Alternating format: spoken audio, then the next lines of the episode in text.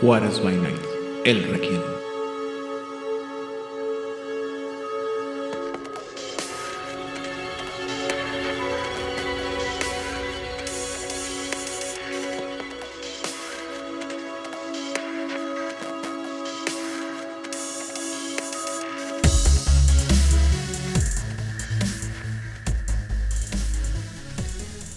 Bienvenidos a una sesión más de El Requiem aquí en Juárez by Night, donde siempre es de noche. Yo soy su anfitrión Idan Rodríguez y en esta ocasión me encuentro acompañado por mis dos invasores regimontanos favoritos. Primero que nada, el señor Regel.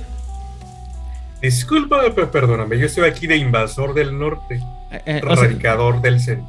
eso es lo que quise decir, o sea, invasores a las áreas regiomontanas, perdón. Sí, está disculpado usted. señor. Y también por Odil Cleo. Hola, buenas noches. Para que haya una invasión significa que había deseo de estar aquí. y aparentemente en tal cosa no era, no es así. Todo empezó muy bien hasta que descubrí el calor de Monterrey. Ah. Atacó la Nación del Fuego. Atacó la, ajá, todo iba bien hasta que atacó la Nación del Fuego, o sea, 40, 45 grados y dije, ¿por qué? Es que en tus reinos no existe tal calor, ¿verdad? Claro que no, en mis reinos originales tenemos buen clima. Ah, pobre mujer, y lo que te falta. Ya sé, ya sé, pero gracias a Dios máquina existen los aires acondicionados. Insisto, ¿algún día has pensado en viajar a, Medio Oriente? No, ¿verdad? Mm, dice mi cartera que no puedo. Pero a- asumiendo que la cartera te lo permitiera, ¿has pensado en, en viajar a Medio Oriente? Ok. Bien. Sí he pensado viajar a muchísimos lugares. Ah, Sofía me ha convencido de que no vaya a la India, Ajá. Y no la culpo. Tiene mucha razón. pero yo quiero ir porque té delicioso e increíble. Por eso Entonces- robada China. Sofía me ha dado consejos de cómo sobrevivir en India. O también, insisto, pues, Su primer consejo es, su primer consejo es no vayas a India. Su segundo consejo es si vas a ir a India no te quedes mucho tiempo. Mm. El tercero me acuerdo que no es bebas. no bebas té che en la calle. de la calle. ¿No bebas qué? ¿Leche? Chai. Chai. No bebas chai en la calle. Té. ¿Está muy fuerte o qué? No sabes con qué lo hicieron, ¿verdad? No. Ni ellos tampoco. Mira, así como en la Ciudad de México tenemos la frase de la venganza de Huitzilopochtli, que básicamente es el concepto de todas las enfermedades gastrointestinales de los extranjeros de cuando comen. ¿Que no era Moctezuma? o Moctezuma, o sea, también Moctezuma. depende. Sí, eso. A ustedes perdonen. Por eso tengo cuadernos para mis investigaciones, porque me confundo de nombres. Entonces, y los de la Ciudad de México ya estamos acostumbrados y tenemos una flora estomacal e intestinal que soporta todo eso. Bueno, pues nuestra flora intestinal nos sirve para un carajo en India. Debo confesar que todas las veces que yo he visitado la, la nada gloriosa Ciudad de México, este, Es nunca me... muy gloriosa y te pones de piel decir su nombre. Claro que no, jamás. Este, nunca me he enfermado de- del estómago comiendo y su- suelo comer por lo menos una vez en la calle. Por Eso habla muy bien de ti. Así es. Eh, Este, confirma que soy mexicano a pesar de todos mis, mis ¿cómo se llama? Vicios. Mis hábitos que me, que me hacen no mexicano. Pero bueno, este... ¿Qué más? Ah, me acordé mucho de ti la semana pasada. Sí, de ti, Aidan. Es que fuimos a una boda. Ah, ¿y luego? A una maravillosa boda. Muy bonita la boda.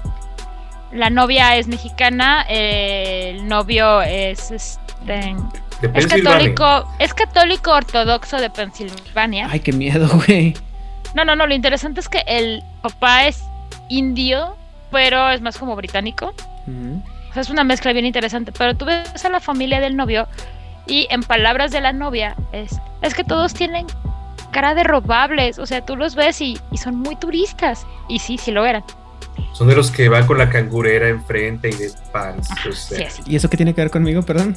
Que empezaron, empieza la música y en una de esas empiezan con el Noa Noa. Ah, mira.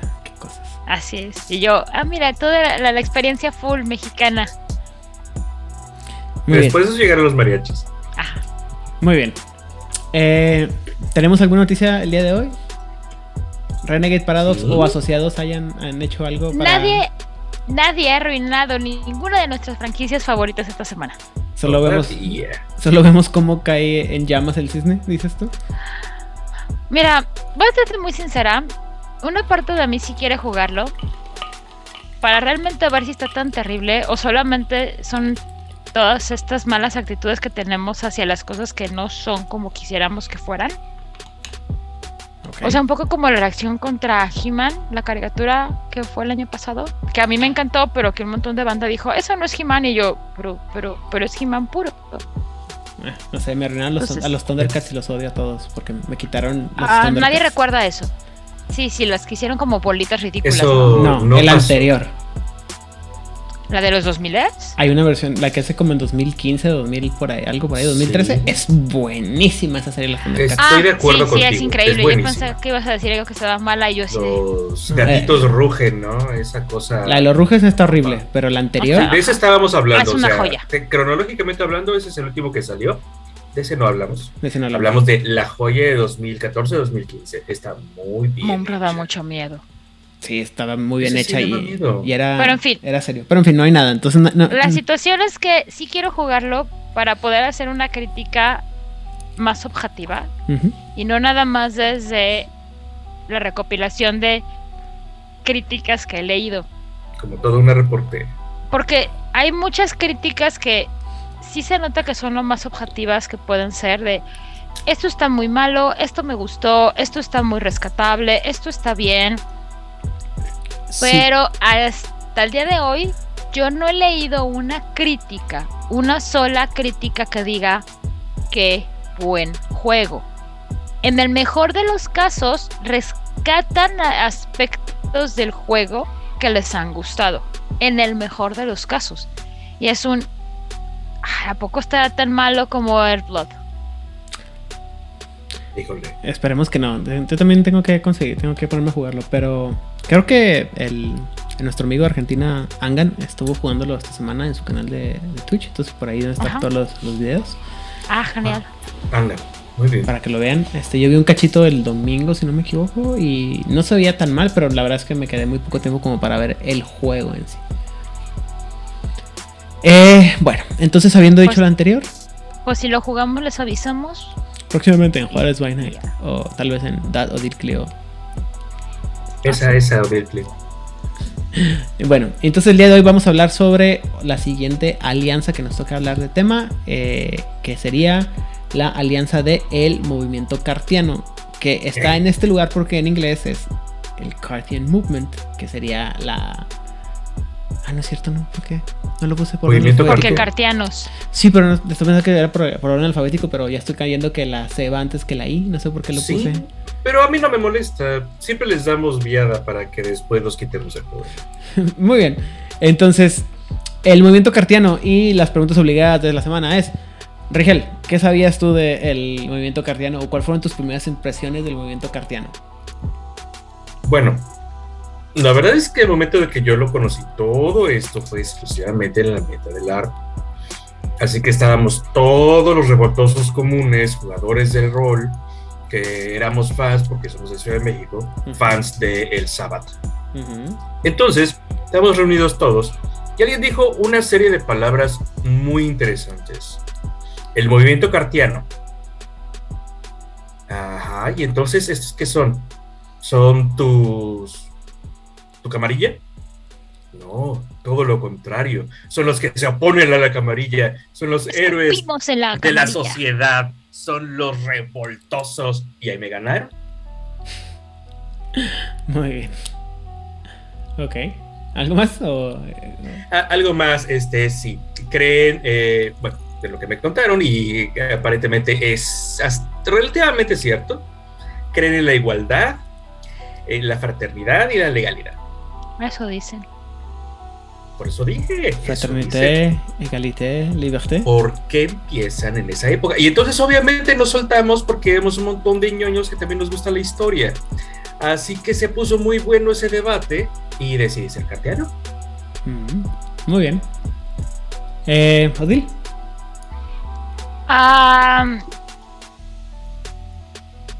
Siempre que hablo de Requiem les recuerdo que yo empecé a jugarlo por el ARP, igual que Rijal. Y cuando empezamos a hacer personajes, remontémonos a hace ya 10 años, 10 largos y maravillosos años. Y estaba empezando por estas fechas hace como dos semanas, tres semanas, si no me falla la memoria, se cumplen 10 años de la creación del movimiento Yo Soy 132. Ok. Para quienes no recuerdan el movimiento 103, Yo Soy 132, es cuando el muy infame presidente Paña Nieto, en ese momento candidato a la presidencia, fue a dar una plática a la Ibero y se escondió en los baños de la Universidad Iberoamericana. Y cuando hizo la declaración oficial, dijo, es que esos no eran estudiantes. Y salieron 131 estudiantes de la Ibero diciendo, no, sí soy, y mostraron su ID. Porque fue brutalmente abuchado. Por, porque básicamente llevó este paleros al auditorio de la Ibero y no dejó que los estudiantes de la Ibero entraran a su propio auditorio. Entonces había un gran ambiente de revolución joven hace 10 años en la Ciudad de México. Y en la Ciudad de México siendo unos quejinches de lo peor, porque nos quejamos de absolutamente todo, nos quejamos de cuando no nos podemos quejar. El cartiano fue como, pues es lo que toda la Ciudad de México debería de ser, ¿no? Suena perfectamente lógico y coherente con el espíritu de esta ciudad. Gente, vampiros, que luchan por sus derechos en contra de esos vejetes que les están imponiendo leyes que no tienen sentido y que además estos vejetes no entienden de qué va la no vida. Y entonces me decidí jugar por un Lacean Sanctum. Porque yo no quiero saber de este pedo. Me voy a mi iglesia. Ah, así. Me voy a mi catedral. me voy a mi catedral. Y pues básicamente eso, y conforme fue avanzando la jugada, bueno, el ARP, y eventualmente tuve unas cuantas mesas de... eh, en, la en las que sí jugué. Yo no jugué un cartiano en mesa, jugaba un... Ah, se me fue el nombre. Los científicos. ¿La sí. Dracul? Ajá, entre más conocí a los cartianos, más dije, híjoles, peor me están cayendo. Ok. Pero eso no significa que no sean una alianza increíblemente interesante, estúpidamente poderosa y digna de todas las precauciones que un vástago debe de tener. Ok, ok. Por mi parte, yo recuerdo que cuando lo leí por primera vez, el movimiento cartiano, dije yo, a huevo, los brulla, güey. O sea, les dieron sus, les dieron su, ¿cómo se llama? Su Así propia, es. Propia facción. su propia Hasta secta. ¿no? Ajá. Pues dije yo, ah, o sea, güey, no mames, esto funciona totalmente como, o sea, cartiano, Cartago, movimiento de Cartago, todo tiene totalmente absoluto sentido. Y luego ya después me di cuenta que no tenía nada que ver con el clan Brulla, porque obviamente no hay clan Brulla en, en Vampiro del Requiem. Pero eh, la conclusión a la que llegué eh, en ese entonces es que era una forma diferente de llamar a lo que en Vampiro Verde llamábamos el movimiento anarquista. Es la gente que buscaba la- el cambio de las estructuras este, anquilosadas y osificadas eh, de más, este, más antiguas, como podía ser la Lankea o el, los Invictus. Y, y, obviamente mi corazoncito revoltoso siempre, siempre osciló hacia ese lado, pero como ya comentaba anteriormente, me parecía que era una de las, de las, este, de esas alianzas que se me que parecían estar un poco más en desventaja eh, con el resto de las otras, es decir, con, bueno, con las tres que tienen aspectos sobrenaturales, como sería el círculo, la ordo y la lanquea, porque no tenían poderes como tales, o porque no había poderes eh, que equiparar, equiparar con el Croak, la brujería tebana o las. ¿Cómo dijiste la otra vez, Rigel? ¿Escamas del dragón? Las escalas, este. Coils, eh, son escamas. eh, espiras, perdóname. Es espiras del dragón. Las espiras del dragón. Este. Entonces me parecía que era. Están un poco en, ventaja. Y la verdad es que los, los ignoré ampliamente. Hasta muy recientemente que los volví a, ¿cómo se llama? Empezar a analizar y dije yo, ah, no son tan... O están un poco más organizados, tienen un poco más de sentido que lo que es el revoltoso, caótico y completa, total y absolutamente inútil movimiento anarquista de Vampiro Verde. Pero está, ¿cómo se llama? Está interesante. Así que el día de hoy vamos a hablar sobre este movimiento cartiano y en qué se diferencia del el completa, total y absolutamente inútil movimiento anarquista. No sé qué más, es puro odio. Y bueno, el movimiento cartiano es una alianza de vampiros o de, de vampiros reformistas, perdón. Y aunque los objetivos de los cartianos van a cambiar de ciudad, van a variar, perdón, de ciudad en ciudad. Y persona a persona, los ideales en general, como ya mencionaba anteriormente eh, Rigel, eh, hablan sobre la tolerancia, la igualdad y la representación de los derechos individuales de cada uno y las necesidades de cada uno de los individuos. ¿no? Es decir, lo más importante son los derechos y las necesidades individuales. Eh, se dice que el movimiento es un agente de cambio y los miembros tienden a tener una, una reputación perdón, como revoltosos, si no es que revolucionarios, y es una reputación que tienen muy bien ganada. Los, los cartianos perdón, tienden a adoptar ideas de. y también a los. por lo mismo a. ¿Cómo se dice? Jóvenes, no, bueno, progenios, perdón, con ideas libertarias, liberales o de izquierda, de las de las instituciones izquierdistas, lo que sea que signifique, que como ya vemos aquí en México, eso a veces no es tan de izquierda como uno quisiera. Y también, obviamente, para eh, en representación de los grupos que no tienen representación en el gobierno general, ¿no? Y por lo tanto tienden a tener ideas filosóficas como la democracia, la acción colectiva, la diversidad, el, el secularismo y los derechos individuales, aunque eh, puede haber que haya excepciones y eh, ahí siempre va a haber algún grupito, alguna facción chiquita dentro del movimiento que va a representar estas cosas. Y aunque el movimiento es obviamente la, alianza más joven, eh, porque tiene menos de dos siglos de, edad, sus miembros simplemente no, no, solamente son de los neonatos, sino que a veces tienes a ancianos o incluso elders que vienen de otras, de otras sectas eh, otras alianzas, perdón, que ya se cansaron de lo que estaba, de lo que no funcionaba y este, se unieron a al movimiento, ¿no? Es importante mencionar que muchas de las cosas que vamos a hacer referencia, muchas de las ideas de que están haciendo esa referencia, eh, este libro es del material del libro que se publicó originalmente en, permítame tantito, hace muchos años, y que eh, está obviamente por lo mismo un poco desfasado con la realidad actual de lo que vendrían siendo muchos movimientos eh, eh, de liberación sociales. Este libro, el libro del movimiento cartiano, o simplemente el, libro de los cartianos, fue publicado en 2006. Entonces, cosas como la que comentaba ahorita la señorita Odil, el 132, el, el Me Too, todas las cosas que, son parte de nuestras pláticas comunes y corrientes para todos aquellos que tienen algún interés en los movimientos sociales, pues simplemente no se ven reflejados ahí y obviamente, pero eso no implica que no pudieran ser adoptados dentro de la estructura del movimiento cartiano, simplemente el hecho es que todavía no les ha afectado a los, ¿cómo se llaman? A los cartianos tan fuertes, tan, no, están no estarían tan representados por el tiempo que tarda, ¿no? ¿Todo bien hasta ahí? sin problema. Muy bien.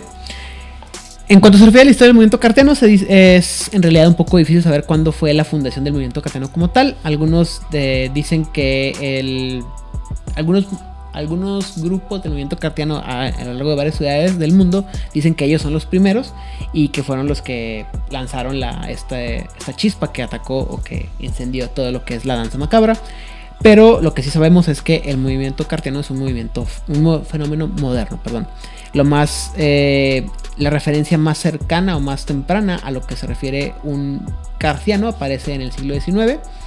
Y desde entonces eh, ha, habido movimientos en Nueva York, París, Ámsterdam y han crecido instituciones, eh, perdón, el el movimiento cartiano se ha moldeado alrededor de instituciones mortales que traen estos nuevos movimientos o nuevos ah, acercamientos a cómo llevar un gobierno mortal. Y a partir de ese, de ese siglo, más y más vampiros han dejado sus alianzas convencionales para tratar de ver o tratar de probar qué es lo que los cartianos tienen para ofrecer. Algunos incluso han obtenido eh, representación legal ante el príncipe Y la historia común es que el movimiento cartiano, tristemente, no viene de Cartago, sino de Emmanuel Baptiste Cart, un, el seudónimo de un apóstata de la Lanquea et Sanctum, que fue el primero que formuló y diseminó los ideales de lo que después sería totalmente aceptado como el movimiento. Fíjate que yo lo siento como una especie de parábola por parte de los creadores entre los eh, libelistas, los que escribían libelos o, eh, panfletos de la revolución este, social de, Francia, 1796, 1789, toda esa época es muy, muy burbujeante en este tipo de ideas. Efervescente. Eh, gracias, efervescente. Y eh, las 97 tesis de este Lutero que le puso eh, en la puerta a la Iglesia Católica. Eh, ¿Por qué? Porque ambas eh, son cosas que necesitaban decir. así simplemente se lo pusieron en su cara. Obviamente Cart pagó y, pagó por haber hablado y eventualmente pasó por la guillotina de la medianoche unos años después, pero ya el daño estaba hecho, dirían los invictus, y se regó como pólvora los escritos. Eh, lo cual también tiene mucho que ver con los escritos rosacruces que también sucedieron por la época, que sucedió exactamente lo mismo. Entonces, cualquier cosa que fuera algo nuevo, moderno o que fuera suficientemente incendiario, lo reimprimían y lo reimprimían y lo vean reimprimir. Entonces, esta, eh, el movimiento cartiano es una copia de todo esto como, como fuente para generar un mito revolucionario moderno. Eh, y creo que tiene total, completo y absoluto sentido, ¿no? O sea, una gran parte, de, o sea, una cosa que se dice siempre es que para poder mantener la máscara los vampiros tienen que ah, llevar el movimiento, o no llevar, no el movimiento, sino uh, adecuarse. Seguir el flujo. Seguir el flujo de las sociedades en las que están viviendo. Sin embargo, hay otras, hay alguna, eh, sobre todo para poder mantener la máscara, pero también para mantenerse humanos. Y afortunado desafortunadamente existen algunas sectas, como pudiera ser la Lanquea y el Invictus, por no decir la, el, el círculo, que se adhieren a tradiciones que pueden o no ser relevantes o adecuadas a la modernidad en la que vive el vampiro. ¿sí? Mientras tanto, el, eh, el ¿cómo se llama? El, el vampiro joven, eh, sobre todo en las épocas en las que pasan en, viven en tiempos tumultuosos, van a estar adheridos a, a ideas, pues, jóvenes o revolucionarias, ¿no? Y siempre está la idea de que tu mente se va a ir eh, otra vez anquilosando, se va a ir este, cementando en las ideas en las que tenías cuando eras, eh, cuando fuiste abrazado. Entonces, si fuiste abrazado, como dices tú, en el, eh, en el periodo de la Revolución Francesa, por ejemplo, y estás pensando en esta idea de que tienes que levantarte en contra del gobierno opresor que no permite la igualdad, la fraternidad y la... ¿Qué, qué otro? Igualdad. Igualdad, fraternidad y libertad. Libertad, igualdad, fraternidad. No, lo, no tienes lo mismo, pues entonces te, al principio a lo mejor porque no sabes cómo están funcionando las cosas o y ves que te tocó vivir en, en París donde vamos a decir que todos son invictus, a lo mejor te saca de onda, ¿no? Y te quedas así como que, ok, pues sigues el flujo, pero eventualmente esos fuegos van a estar dentro de ti y van a buscar que hagas algún tipo de cambio, ¿sí? Ahora, es dependerá mucho del personaje, ¿no? Obviamente si tú, si eres de los que fuiste abrazado en la época de la Revolución Francesa, de los que perdieron, pues obviamente tú vas a buscar ser, o tendrías más sentido que estuvieras del lado de, de algún movimiento como eh, el Invictus, ¿no? O la Ranquea. Pero yo creo que, sobre todo, en, como dice aquí la, la cosa, ¿no? Eventualmente va a llegar un punto en que, aunque estaría formado mayormente por vampiros jóvenes que buscan eh, cambiar algo de las circunstancias de cómo está el, la estructura social vampírica local. El, va a llegar un punto en que alguno va a decir, oye, espérate, espérate, no me gusta cómo está funcionando esto, ¿no? que a lo mejor quiero, quiero probar algo diferente y a lo mejor la solución, a lo mejor después de un tiempo me doy cuenta que esto que estoy, que yo tenía tanto tiempo siguiendo, como por decir, la Lankea o el Invictus, a lo mejor realmente no es lo que me conviene. También es importante eh, que la época en la que pasa esto, que es la Revolución Francesa, viene, o sea, la Revolución Francesa viene después de, de la Revolución estadounidense, en donde consiguen su independencia, porque le dicen revolución o independencia, depende a quién le preguntes en ese país, pero o independencia de los Estados Unidos. Luego viene la Revolución Francesa. Pero en términos mortales, la Revolución Francesa estuvo bien interesante por las leyes que promulga, que son los derechos universales del hombre. Y hay un caso aquí que me gusta mucho siempre mencionar. Uno de ellos es que todos los seres humanos han nacido libres e iguales. Los seres humanos han nacido libres e iguales. Y en uno de sus puntos más adelante defiende la propiedad privada. ¿Qué había en Haití? Esclavos. ¿Y qué eran los esclavos? Propiedad. Personas. Ah, ups. Perdón, no me mandaron el memo. Yo iba a decir vudú, pero qué bueno que ustedes También. dijeron. Lo que pasó en Haití, lo que pasa en Haití es que es lo que le pasó a, a Rigel. No les llegó el memo. Porque Eso- claramente a Francia no le convenía perder toda la fuerza de trabajo que estaba en Haití. Obviamente, ¿no? Lo que se decreta para todo este show, para no afectar la propiedad privada, que eran los esclavos, pero para man- man- mantenerse coherentes con que todos los humanos han nacido libres e iguales, es a partir de la pro- promulgación de los derechos universales del hombre, todas las personas, todos los que nazcan en Haití ya van a ser libres. O sea, ya no van a nacer esclavos, ya van a nacer hombres libres. Los que eran esclavos, pues van a seguir siendo esclavos. Eventualmente en Haití se enteran y hay una masacre espantosa. Esa es otra historia. Pero lo interesante de este punto es que se crean los cartianos con el espíritu de, de, esta rebelión, de estos ancianos no saben lo que sucede, están alejados de la humanidad, cómo vamos a mantener la mascarada, un día se nos van a rebelar, ya vieron lo que pasó con los reyes. Hay mucho de miedo en esta, en esta insurrección cartiana. Porque antes de que pasaran por guillotina a Luis XVI y a la reina María Antonieta, al único rey que habían decapitado había sido a Carlos I de Inglaterra en la revolución. Sí, en la revolución de Cromwell en 1600 y algo. Ellos dijeron Pero que fue un error.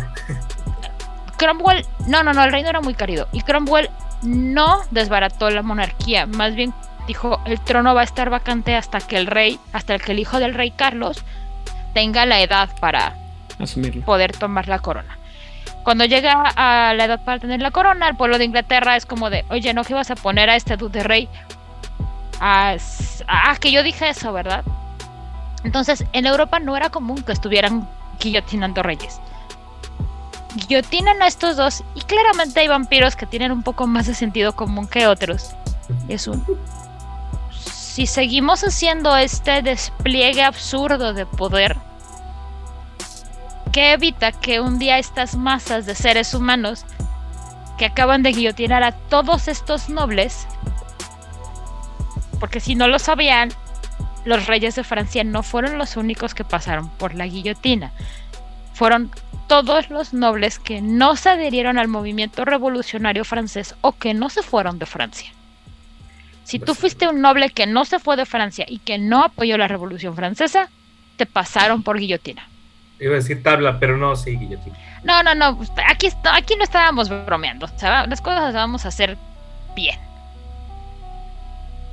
Entonces es un acto sí de rebelión, pero también es un acto de absoluto sentido común, del cual usualmente los vampiros carecen. Como décadas de jugar rol nos han demostrado a todos nosotros.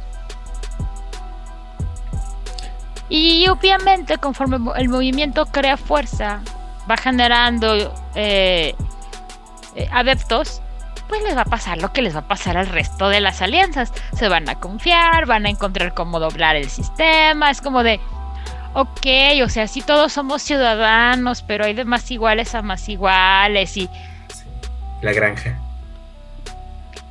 ¿Qué Y tal que eres es- tres quintos de vampiro en lugar de vampiro? Eh, no, Ajá. eres ciudadano o no eres ciudadano. Estos Además- eran peores. este, esta parte de que dice Rigel, como dice Aidan, vamos a ponerle una chincheta porque aquí es importante el término, muy importante para cosas que vamos a hablar después. Muy bien. Entonces, eh, a mí me parece que es un acto de sobrevivencia, Pues porque si no nos van a cortar la cabeza a todos y seguimos haciendo muy similar a los orígenes del movimiento, este... No anarquista, porque los anarcas sí era como de me vale, fue la camarilla la que dijo, no podemos empezar a hacer despliegues absurdos de poder como lo estábamos haciendo antes. Y Vicos dijo, algo, ¿qué? dinero. Y Corazón de León dijo, pues no, está mal.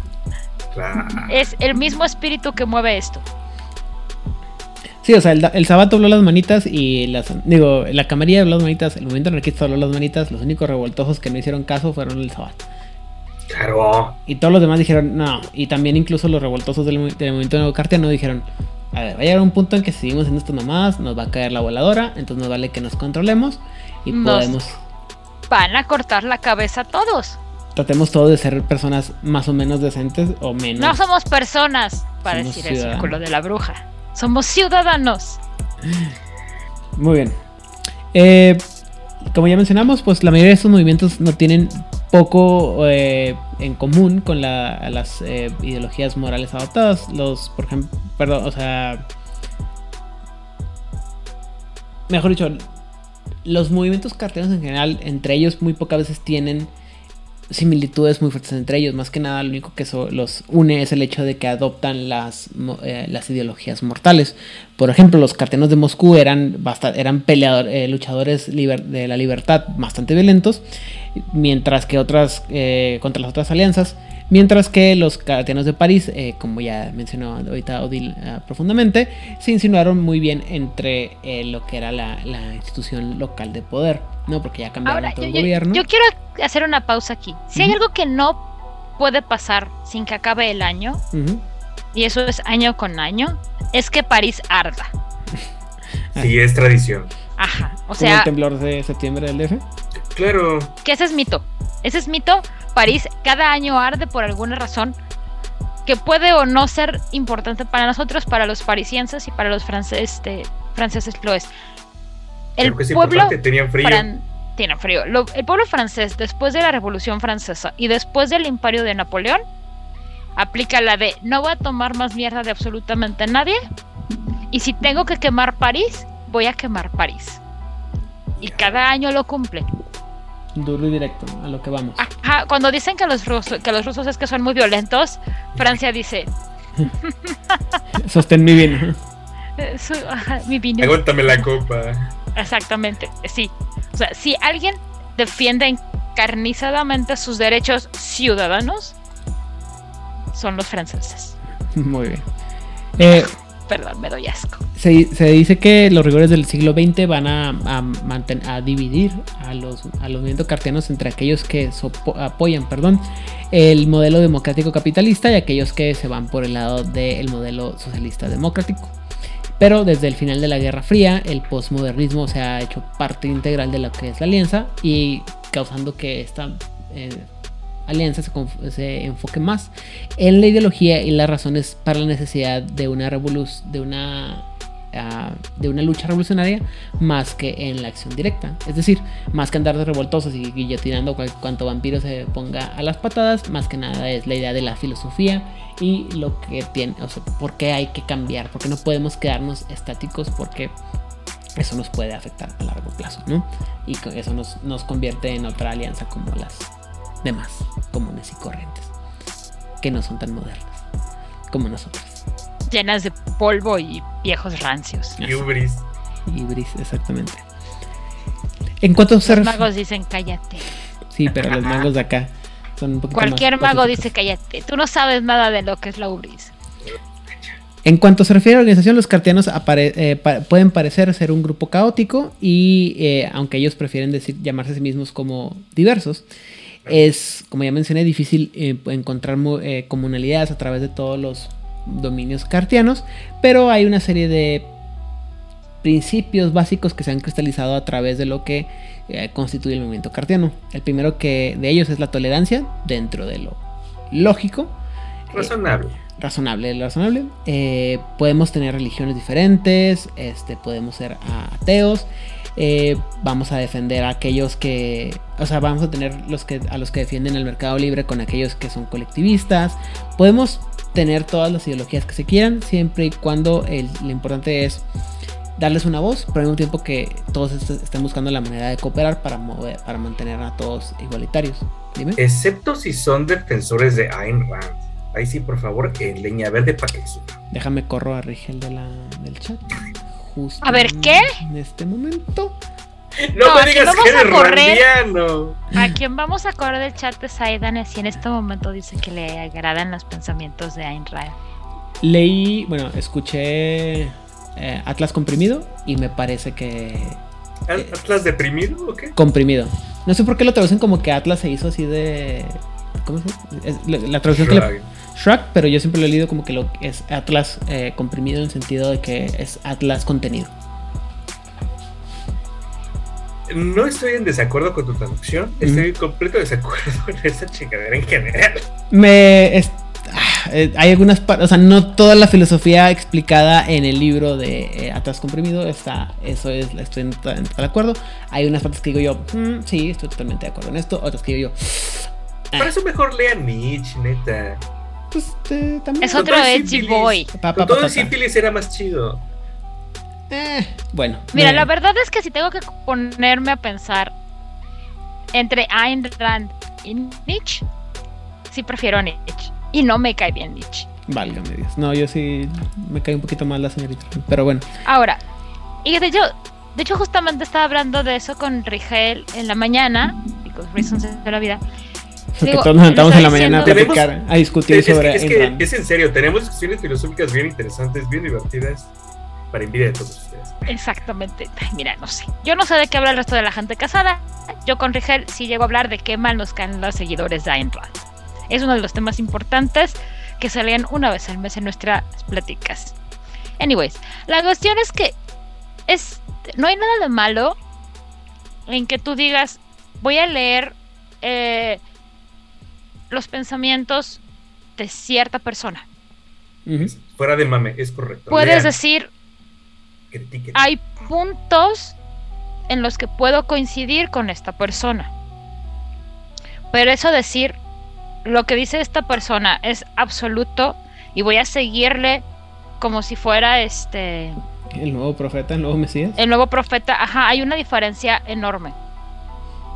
En el caso de Nietzsche, por ejemplo, esta parte de Dios ha muerto, Nietzsche jamás mató a Dios. Lo que dijo es que el ser humano estaba llegando a una evolución de pensamiento que ya no necesitaba tener una deidad que le apoyase en su desarrollo mental. Y al respecto quiero decir una cosa. Esto que tuvimos aquí es una discusión clásica cartiana. Exacto. Ayn Rand, el problema con Ayn Rand es que empezó teniendo ideas de hay que ser egoístas bajo la premisa de si yo no estoy bien, ¿cómo puedo hacer algo? Si yo no estoy primero bien, porque si yo estoy roto, fracturado o inútil, soy una carga. Y se convirtió y fue evolucionando al punto de todas esas personas que piden ayuda son pusilánimes y merecen no existir. Do, do, do, do, do, do, do. Pues también No, tienes que- o sea, hab- habría que tener un, un, un podcast dedicado específicamente a analizar todas las, Sí. eh, las eh, razones subyacentes de por qué llegó a, a la filosofía, a esa filosofía, a esos extremos filosóficos, la señorita Ayn Rand. Pero no es ni el objetivo ni el tiempo para este, este podcast. Sobre todo longitud de tiempo. sobre todo longitud de tiempo. Este, si no, si alguien de los que están aquí escuchando no tiene ni idea de qué diablos estamos hablando, pues este Pues pueden buscar en Wikipedia Ayn, A-Y-N. R A N D. A-I-N-D, ¿m? R-A-N-D. Es, es una. autora. Ayn Rand fue una mujer rusa que viajó a Estados Unidos. Ella, ella estudió en Rusia, Inmigró. em- emigró a Estados Unidos ya siendo adulta. Ujú. Y mucha de su filosofía se basa en lo que ella percibió que era Rusia después de la revolución. Hay una película eh, en dos partes de esta, o tres, tres partes y sale una cantidad espantosa de actores más o menos importantes que ahorita no recuerdo, pero sale Daniel Craig si no me equivoco en uno de los papeles Wow. y está hay varios actores. Eh, la película no es tan buena, el libro está, está más o menos padre, el de Atlas comprimido que en, en, en inglés- en español muchas veces lo traducen como Atlas se, se hinchó de hombros se hizo de hombros. Es como una trilogía, ¿no? Porque también hay como ante- el Atlas Triunfante y algo así. Creo que no sí. recuerdo todo. Pero bueno, yo, yo nomás leí Atlas Shrugged y me gustó mucho. Pero bueno, eso ya es aparte. Y bueno, el punto es tolerancia, platicar, a tener la, la idea, la idea de que, bueno, tiene uno que tener Ah, la ah. capacidad de cooperar con el, el- otra gente, aunque Aquí no nadie va a sacar a nadie del Zoom porque no estamos de acuerdo en algunas posturas este, filosóficas. la semana que viene si tenemos nuevos participantes aquí en, la, en el chat, no se preocupen. Eso ustedes. no es muy cartiano. De... Yo nunca he dicho El ser otro cartiano. Juárez by Night. El otro Juárez by Night. Haremos el otro Juárez by Night Muy bien, no. Mujerzuelas. sin mujerzuelas y sin juegos de azar. Eh, va a ser muy aburrido ese Juárez Dominey. Pero bueno. En fin, eh, otro de los aspectos importante es la acción colectiva, dado que los cartianos están a- en contra de la, del aislamiento, tratando de incluir a todos los, eh, los cartianos, de todos los vampiros de cualquier régimen en sus actividades y en hacerlo, al hacerlo, tratar de evitar los horrores nocturnos del- de la soledad del requiem y crear una red de apoyo común. Eh, otro de los aspectos importantes serían los, eh, los derechos individuales que ya mencioné anteriormente. Eh, como regla, todos los cartianos piensan que cada vampiro tiene una cierta cantidad o una serie eh, específica de derechos inali- inalienables, perdón, donde realmente no nos importan los, los in- intereses individuales, sino o sea, el colectivo. Sí, nos, nos interesa que nos interesa que todo mundo tenga el derecho de buscar sus propios y sus propios intereses, obsesiones y cruzadas. Eh, no nos interesa, o sea, mientras no hagas daño a, a nadie, haz lo que tú que te dé la chingada gana, pero tú tienes derecho a buscar esta esta posición, esta, estas ideas que tú quieres perseguir. O ese apoyo, básicamente, Ajá. por parte del colectivo. ¿Mm? Y eh, eh, también ese, como aspecto fundamental de la organización es la idea de que el deber que tiene cada cartiano de ser una persona completa. Eh, los cartianos aceptan que la condición que tienen, es decir, el de ser un vampiro es limitante y que cada vampiro tiene que encontrar la manera en que esta condición pueda ser soportada y este cómo es que vas a poder hacer esta llegar a, estas superar esta condición pues va a depender de cada uno de los este, de los cartianos ¿no? Eh, en general los cartianos van a ser populistas y van a tolerar la, la disidencia y la desviación de las normas políticas o los estándares políticos eh, siempre y cuando el argumento presentado esté respetado por la mayoría y mientras se pueda dar. Mientras sea lógica, ¿no? O sea, no nomás andar de revoltoso por andar de revoltoso. Pero si tienes una, una, ¿cómo se llama? Una idea de cómo hacerlo, vas a poder, y la gente lo acepta, te van a poder eh, considerar como un miembro de ah, del movimiento cartiano. Ahora, otra, otra cosa muy padre del movimiento cartiano es que um, es una alianza relativamente fácil de jugar. Porque, como hemos dicho, es la más cercana y es la más joven y es la más cercana a la humanidad. Sí, Entonces, muchas de sus motivaciones, muchas de sus ideas están mucho más cercanas a las nuestras, digámoslo así. No es un pensamiento tan alienígena como podrían ser los del Círculo de la Bruja o los de la. Seac Sanctum o los de o los dragones. El Invictus y los Cartianos son alianzas total y absolutamente laicas, son seculares y están mucho más enfocados en cosas tan mundanas y profanas como el, El poder, poder. terrenal. Y No es que el círculo de la bruja o a los dragones o a Lanza Sanctum no, No, les interese eso, pero son un poco más mustios e hipócritas y van a decir, esas cosas mundanas no los afectan. El Invictus y los cartianos no. Peores. Ajá, y en el caso de los cartianos, es mucho más fácil que recluten neonatos que podrían o no haber sido abrazados como conscientemente, con todas las comillas que esto podría ser, y siempre están buscando adeptos, a diferencia de las otras que tienes que probarte digno de ser para bla bla bla.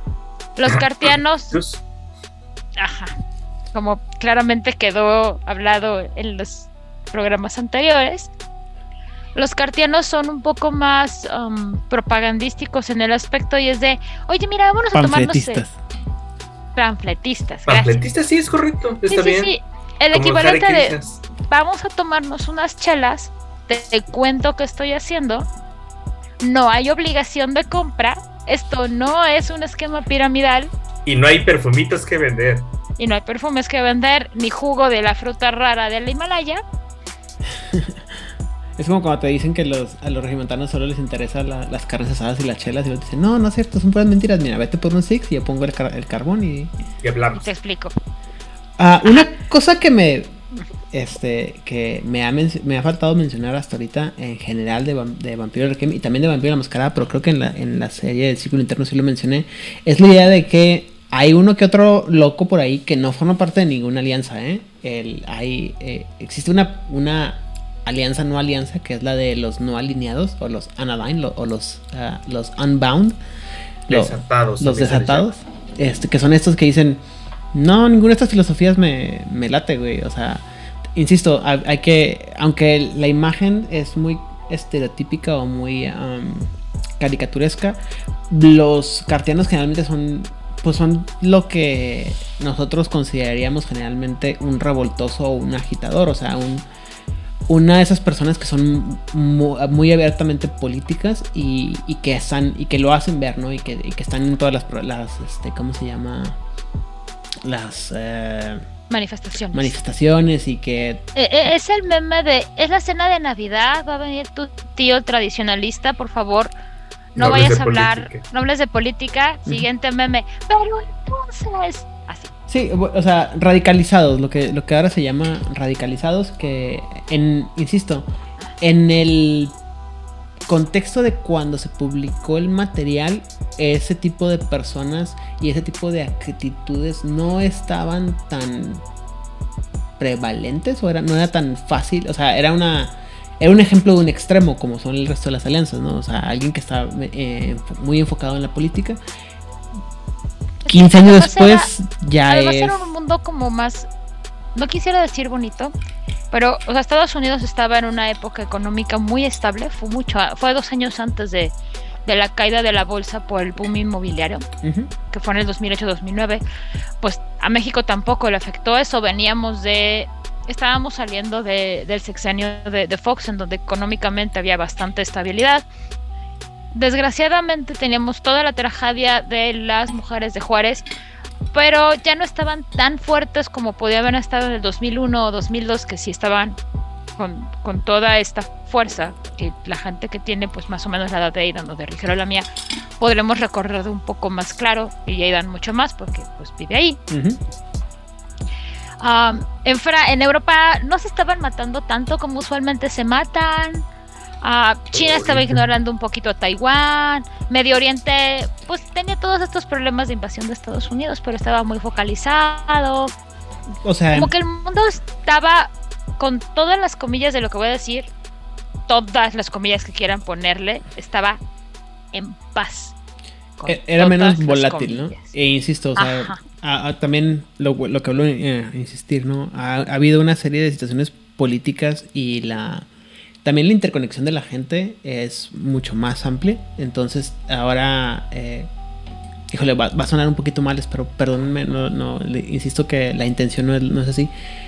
Es más común que se hagan escándalos y movimientos por más cosas que antes. Entonces, ahora, insisto, pasamos del, eh, como dice Odil, pasamos de, la, de, una, de una apatía a una relativa tranquilidad a ahora tenemos el Occupy y luego tenemos el Me Too y luego tenemos X, Y, Z, movimientos, movimientos, movimientos, y, y, la gente está cada vez más radicalizada, cada vez más vocal, eh, cada vez es más es más la gente que expresa sus opiniones y que los movimientos son noticia, ¿no? Este, por ejemplo, eh, por poner un ejemplo, ¿no? Eh, y si alguno de ustedes escucha esto años en el futuro, eh, recordarán o sabrán que en esta época nuestro presidente de, de México siem- siempre dice que los movimientos feministas no existían antes de, de su gobierno y que ahora... Eso.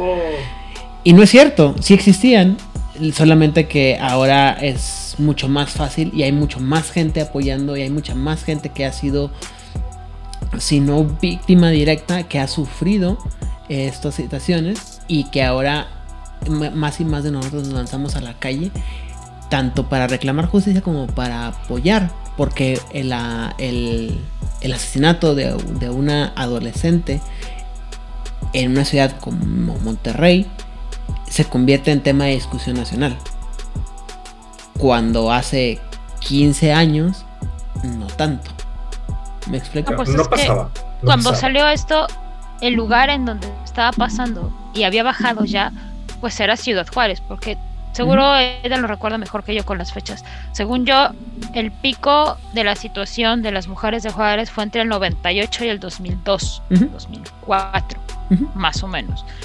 No es que no hubiera antes, pero este fue el pico en donde cada semana aparecía una o dos personas pues, Ujú. asesinadas, dos mujeres asesinadas.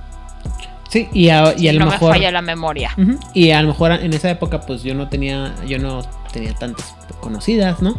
Pero ahora sí las conozco y ahora sí tengo muchas, mujer- a muchas amigas que me preocupan y por las que estoy eh, en las, como, como se dice a veces exagerados, por las que si se desaparecen voy a quemar la ciudad. Es que, dude, también hay una cosa, no, ya no solamente es Juárez, no solamente es Monterrey, no solamente el Estado de México, es todo el país. Ajá, Y es todo todo el mundo, ¿no? Y todo, en todo Exacto. mundo, eh, todo el mundo pasa. O sea, por ejemplo, también otro ejemplo, ¿no? Para, insisto, para todos aquellos que escuchan esto en el futuro, eh, donde esto ya puede haber pasado, el conflicto entre Ucrania y, y Rusia, pues antes lo veías y decías, ¡újole, qué mala onda, ¿no? Cuando, o sea, cuando hace 15 años, cuando Estados Unidos invadió Irak, pues todo el mundo como que, ah, qué mala onda, ¿no? Estados Pero no hubo Unidos crisis. invadió Irak en el 90. y- en el 90. Pero dos veces lo invadió. También después del, después del 9-11 también lo Ah, volvió a sí, perdón. De- Fueron dos perdón, veces. uno va perdiendo la pista de... ¿De cuántas veces ha Eh, invadido eh, Irak? este es el cinismo, este es el cinismo generacional hablando. Es de Sí. primera vez. Segunda, tercera. Bush Pero uno, con Bush la o soga al cuello. Sí, Literalmente sí, con la claro. soga al cuello. Pero bueno, eh, a lo que me refiero es que antes no, no, o sea, la gente lo veía y decía, uy, qué mala onda, ¿no? Pues, pobrecitos. Oh, por ejemplo, Pero ahora el de todos esta semana. estamos, o sea, el 99% de la población estamos todos con Ucrania, ¿no? Porque, no mames, Ucrania, pobres pinches. ¿Y sabes qué me recordó esta semana Facebook? ¿Qué? Bendito Facebook y su tiempo. Lo que estaba pasando en Ucrania en el 2014. ¿Qué era qué? que nadie pelaba lo que estaba pasando en Ucrania en el 2014 y es que había hay un grupo de neonazis que estaban matando gente porque neonazis que técnicamente no son neo son nazis porque nunca dejaron de serlo o sea neo Ese no es el argumento que... tiene Putin para. No es un argumento. no es un argumento, eso fue en el 2014, está en las noticias, no soy yo. La cosa es que cuando salió esto, fue una noticia que se mencionó así como de, ah, está pasando esto en Ucrania. Pero como era un conflicto local, que solamente estaba pasando en Ucrania y en una parte de la frontera de Ucrania con Rusia, no estaba afectando al resto del mundo. Era como de, pues, pues están pasando cosas allá, cosas que no están padres. Ahora con el presidente de Ucrania que tenemos ahora era otro con unas ideas totalmente diferentes. De hecho, que ganara el actual presidente de Ucrania fue lo mejor que le pudo pasar a Ucrania y al mundo. La cuestión es que todo va cambiando y los medios de comunicación van cambiando.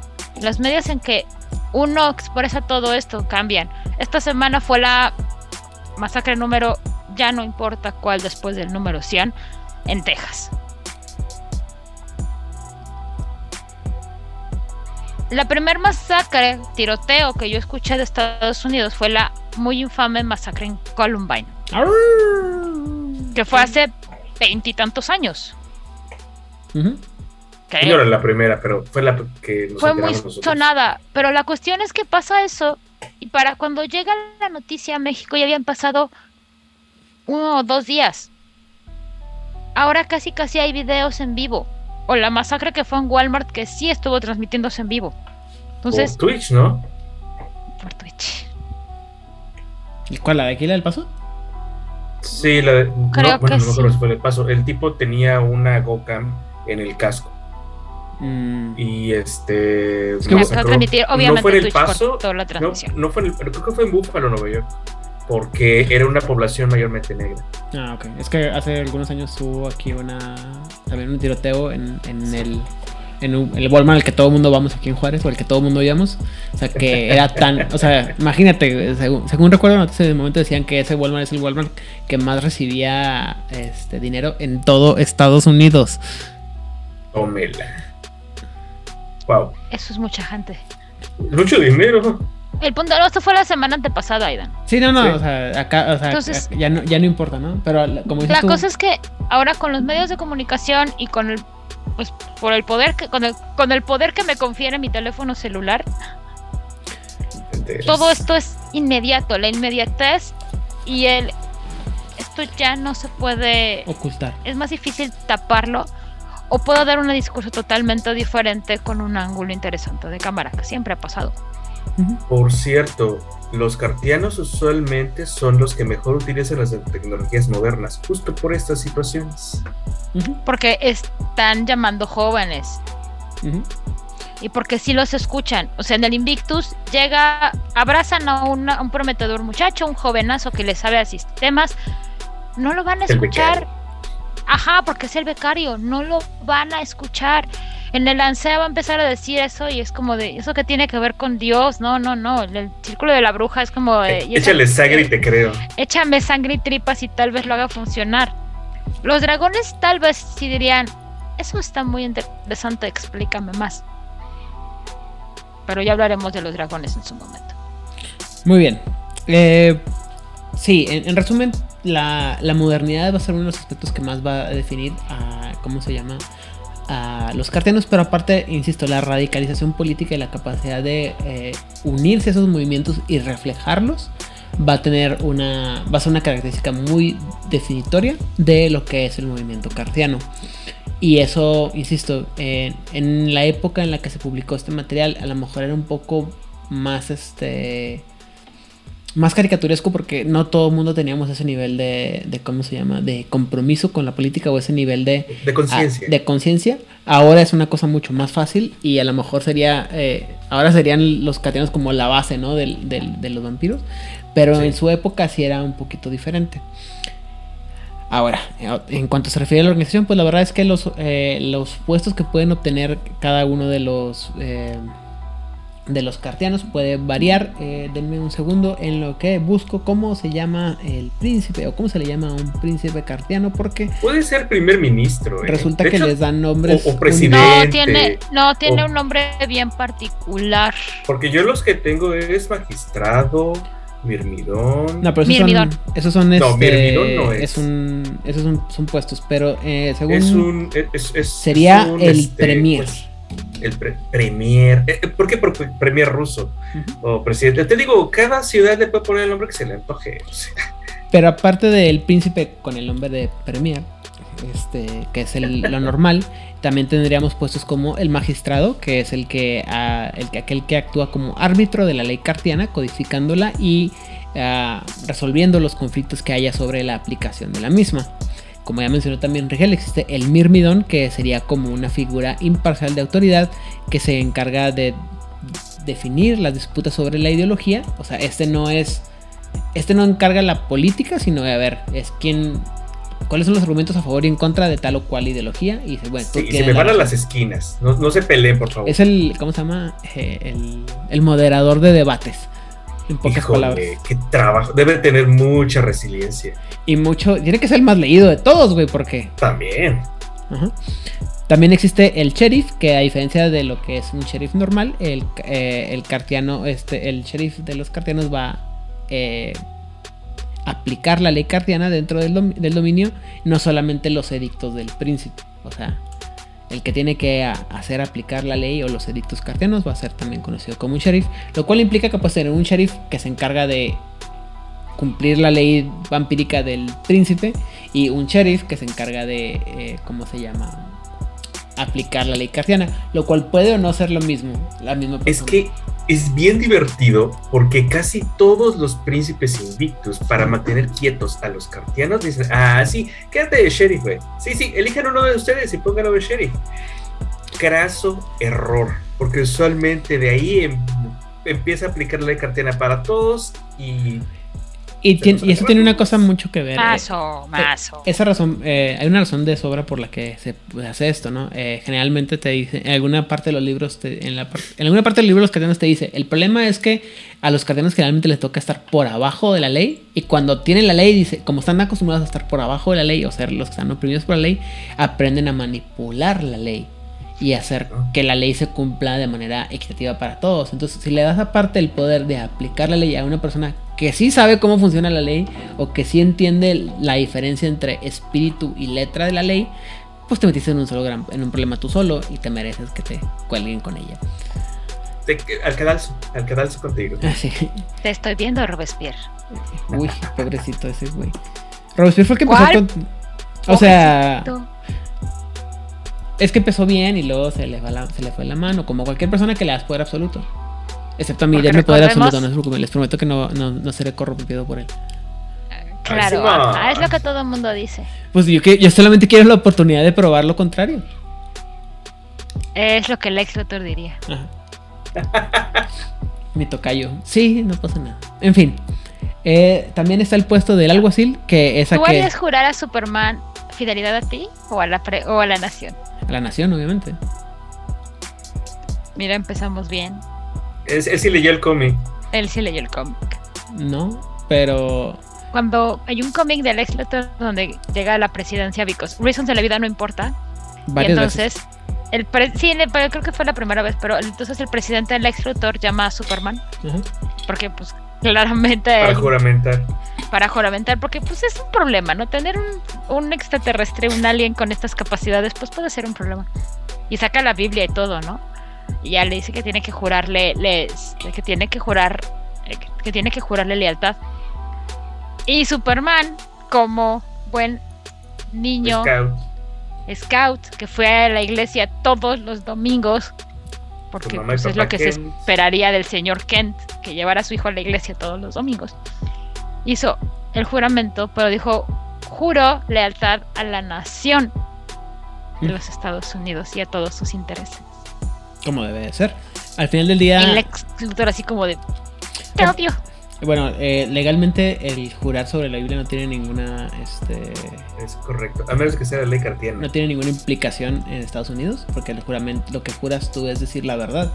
Es decir, no- no- es rendir. Es un símbolo. Cuando a mí me Ajá. dicen que Estados Unidos no es una teocracia, es como de, pero juran por la Biblia. No, es que ese es una ese es una es un principio mal entendido. Se usa la Biblia porque generalmente la es una es un componente moral de la de la fábrica de Estados Unidos, pero tú lo que juras es la es decir la verdad, que es un principio legal, porque el Ajá. perjurio es una figura legal en Estados Unidos.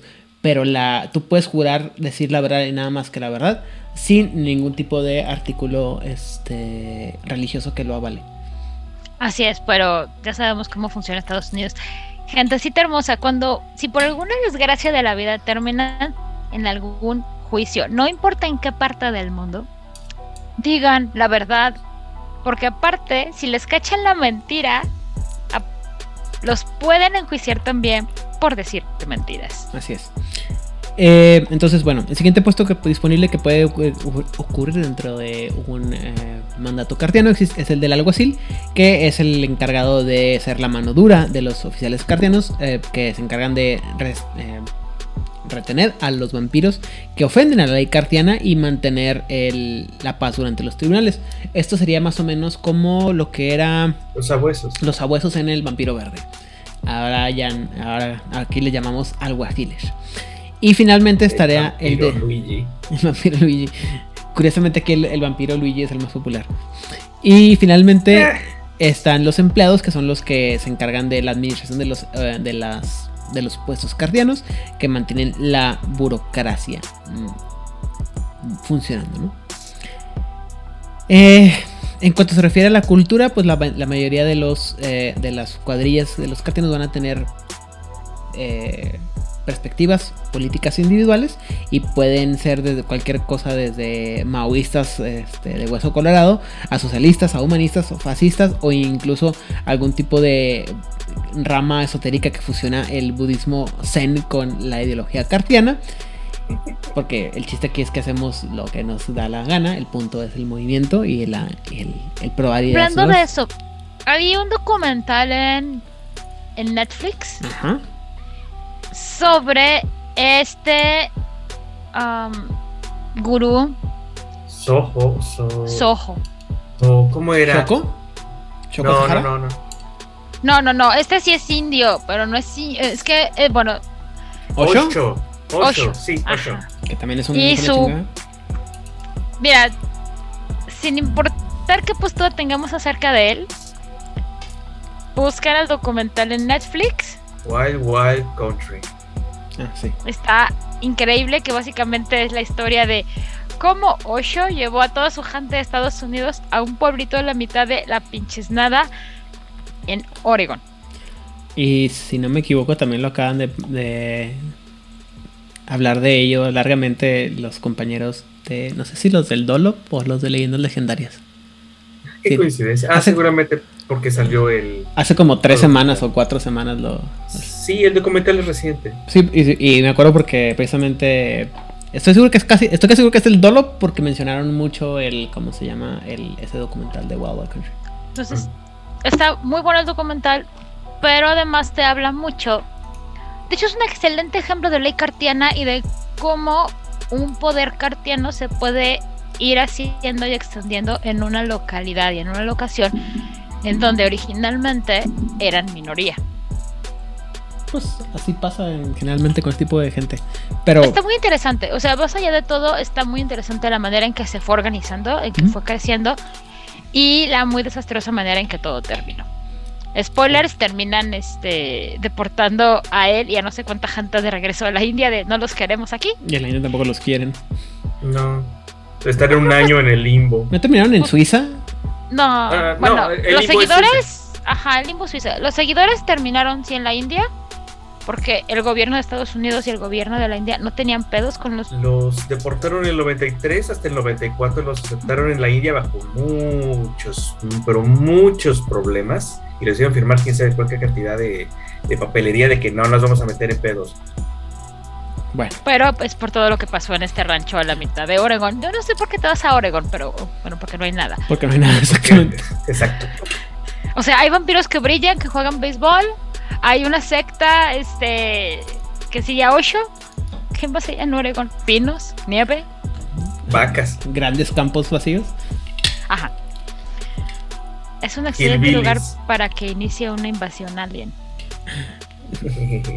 ¿Es una película? Espero que no haya nadie de Oregon que nos haya escuchado, que nos escuche y se sienta ofendido por esto. Pero bueno. Bueno, es que es una extensión muy grande de tierra y... Es una extensión muy grande de tierra y tiene, tiene pocas poblaciones con relativamente poca población.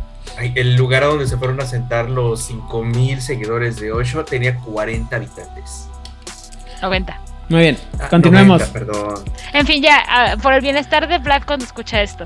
Eh. Entonces, los ancianos de la, de la alianza aún creen en, los ideales ya sea de la Revolución Francesa, del eh, Partido Nacional Fascista, la Unión Soviética o alguna revolución ya pasada. En el centro, como mencionamos, es populista, busca la legitimización perdón, de un grupo grande de vampiros dentro del dominio e incluso a veces eh, de ser legitimizado por vampiros fuera de su propia lanza. Eh, único y eh, especialmente distintivo para, su, para esta facción entre las otras alianzas vampíricas, los cartianos abrazan, como ya mencionamos, el Internet como un, un método de dar más fuerza a su, alianza. hay este tanto los prefectos como los comités e incluso el vampiro cartiano común y corriente se mantiene en contacto uno con otro a través del internet y llevan haciéndolo más o menos unos 100 años. Es decir, antes eran comunicaciones con letras, con cartas, con llamadas, ahora eh, con el internet. E insisto, esto es en el 2006, cuando no había todo lo que hay ahora de tecnología, es este, era mucho más fácil la mayoría de las operaciones a nivel mundial a través de los de los de los cartenos perdón están eh, hechas a través de conexiones bizantinas y arcaicas eh, que sirven como frente para organizaciones tales como eh, o sea, bueno, usan frentes para sus organizaciones arcaicas y bizantinas como podían ser cárteles de drogas, compañías de importación y exportación, compañías de mercenarios, ladrones de arte, círculos, no sé cómo se dice, este, rings, este, Círculos. no, son pandillas de traficantes, este, y eh, incluso, este, ah, olvidé cómo se dice trader en español, este, los que inversionistas en, en futuros, eh, eh, todo es Bitcoins. Ajá. Todo ese tipo de cosas que de una manera u otra pueden ayudar a mover eh, los recursos que los cartenos pueden llegar a necesitar. Algunos incluso piensan eh, o, o pensaban, supongo que para... creo que este material no se ha actualizado tanto específicamente, pero incluso se habla de la posibilidad de crear un gobierno multidominios, es decir, a través de un, un gobierno central para varias ciudades que jamás a- antes había podido ser posible, pero que ahora con la tecnología que tenían en ese entonces era, era una posibilidad, ahora insisto, mucho más fácil y que se aleja de eh, romper la mascarada. Ahora, hay que tomar en cuenta que todos estos eh, que se encargan de hacer los movimientos de recursos a través de lo que diríamos medios moralmente cuestionables, ellos no tienen ningún problema, pero ningún problema, porque para ellos los mortales son objetos. Los únicos que son personas son los vampiros. Ciudadanos. Ahora, No, dentro no, de no, no, todo no, no. este grupo Son de. vampiros, espérame. Lo que pasa es que son personas los vampiros. Los ciudadanos son los cartianos. ¿Sabes a quién le gusta esto? A? Starship Troopers. Ah, sí, claro. El servicio ante la, Funciona la igual. ciudadanía. Ajá, de hecho en este caso los cartianos funcionarían igual que los de Starship Troopers. Tienes a los ciudadanos que tienen voz, voto y todos los derechos de los ciudadanos. Y tienes al resto de los habitantes de la Tierra que gozan de todas las comodidades de que los futuros ciudadanos están teniendo al pelearse con todos los insectoides que hay en el universo. Que no funcionaba Roma, que- ¿sí? Mm, más o Tenías que cumplir. También- no, no, no, yo también- recuerdo, tenías que, haber cumplido, o sea, haber nacido en Roma, pero aparte de haber cumplido servicio militar para poder tener derechos como ciudadano, ¿no? No, acuérdate que quienes votaban eran los que tenían propiedades. Ajá. Y cuando te, te retirabas del ejército, te daban una parcela, lo cual te hacía ser ciudadano de manera automática y por lo tanto podías votar. Pero solamente podían votar los hombres que tuvieran propiedades. Hombres libres con propiedades, porque podía haber esclavos con propiedades. Es una cosa interesante. Eh, Estaba punto, bueno, no importa, eso ya en es de fin, Roma. la cosa es que Starship Troopers es un ejemplo de cómo funcionaría. Tienes a tus habitantes de la Tierra que gozan de esta paz O sea que y soy, demás. puedo ser tres quintos de vampiro y, y me quitan un colmillo o qué pedo. Pues es que dentro del concepto de los cartianos tú te tienes que ganar el ser ciudadano. No está garantizado el que tú tengas eh, la ciudadanía en un territorio cartiano, nada más por llegar y presentarte con, con el presidente, digámoslo así. Con el premier, no está garantizado. Tienes que hacer un servicio que te va. Tiene una- tienes una serie de obligaciones que cumplir para poder obtener todos los derechos. Pues, como en todas las sectas, ¿no? Todas las alianzas, tienes que. Blood in, blood out. Digo, tienes que hacer algo para que. para merecer. Ahora, aquí quiero hacer un paréntesis y regresar un poco a lo que estabas mencionando hace un rato de los de, de los no alineados, de los desatados. Y es que como en todo en esta vida tienes ventajas y desventajas. La ventaja de ser un desatado o un no alineado es que tú no tienes una agenda obligatoria. Tú no tienes que estar cumpliendo las órdenes de nadie de una alianza porque no perteneces a una alianza. Tú no tienes que quedar bien o hacer algo para, este, ah, sabes que como pertenezco a los al círculo no puedo tener compitas en la lancea porque no inventes, no nos llevamos. Al ser un desatado, tú tienes como esta libertad de poder tener relaciones con todas las alianzas sin que se te vea demasiado sospechoso. Se te va a ver raro porque no te estás alineando a una alianza, valga la redundancia. La gran desventaja es que no vas a tener un barrio que te respalde al momento de que te metas en problemas y si pasa algo en el dominio, es más fácil que digan, ah, es que Sutano, que no pertenezca a ni, no pertenece a ninguna alianza, lo hizo, porque no va a haber una alianza que salga a defenderlo. Ya dependerá qué tipo de juego que tú quieras eh, jugar, como, pues, como jugador, pues. Si quieres no tener compromisos y aplicar la Iki de Fénix de, ah, yo no sirvo a nadie, yo vengo a hacer mis cosas y no me importa, o quieres aplicar la sella de aquí yo voy a estar eterna aunque me pisoteen el alma. Déjame, digo pisoteame y pisotea. Muy Bueno, bien. que sí. Efectivamente, este. Y otra ¿Qué? vez, insisto, va a haber, la, dependiendo de la alianza que tengas, pues va a haber algunas que van a ser mucho más eh, políticas y más esotéricas que otras, ¿no? Y otras que van a estar más comprometidas a ciertas agendas que, que no. Y algunas veces, pues, también eso va a colorear cómo, cómo interactúas tú con la alianza. De hecho, es una gran introducción, gracias Odil, para poder hablar sobre las facciones que existen dentro de los cartianos. Empezando por los individual- individualistas, que son aquellos que piensan que la capacidad de cada vampiro de, ten- seguir su agenda personal y tener que se le garanticen a cada uno los derechos y libertades individuales para poder seguir estas agendas eh, son los derechos es la forma más este, pura del movimiento cartiano ¿no? Es la es la esencia de ser un cartiano eh, ellos piensan que eh, proteger estos más sagrados derechos es el derecho, la obligación del movimiento y es de, de hecho la única justificación para que el, el movimiento exista. Y en el momento en que el vampiro sacrifica este derecho por cualquier cosa o cualquier razón, es, te conviertes en un traidor del, verdadero espíritu del movimiento y te conviertes en el más terrible de los hipócritas que existen. Lo mismo le dicen a los contrarios, ¿sabes? Ahora, este, ahorita que estabas hablando también hace un momento de, de las facciones, am, a lo mejor es porque, insisto, soy hija de los 80, entonces tiendo a... yo- Yo crecí viendo caricaturas rusas. Pico y baterita. pues, muy bien. Ajá, Bolek y Lolek. No era rusa, era este Polaca. polaca. Pero pues estaba en esa parte del mundo en esa época. La cosa es que cualquier movimiento revolucionario entra en esta situación. O sea, esta, estos pobres republicanos que fueron masacrados por Franco en los 30 son un claro ejemplo cartiano.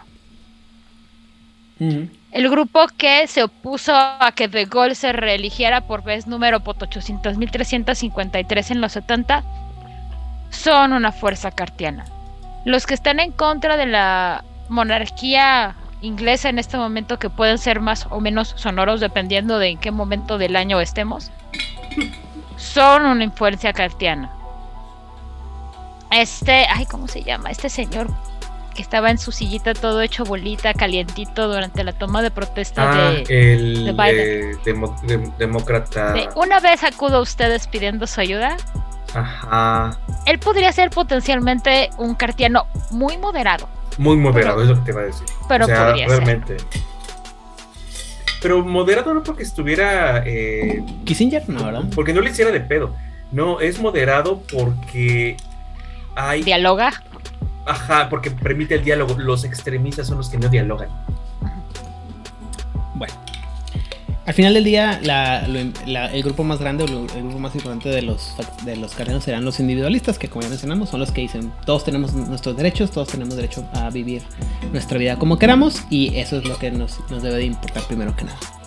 También existen, sin embargo, los colectivistas, que son aquellos que piensan que todo se puede, o se puede hacer mucho más, mejor dicho, cuando todos trabajamos juntos, cuando todos estamos ordenados y organizados, y todo está ordenado, explicado y profundamente agendado, lo cual a este su servidor le parece increíblemente perfecto y es lo que yo diría que así es como deberían hacer las cosas, pero después dicen que yo soy un fascista y que soy un tirano, entonces, ¿para qué?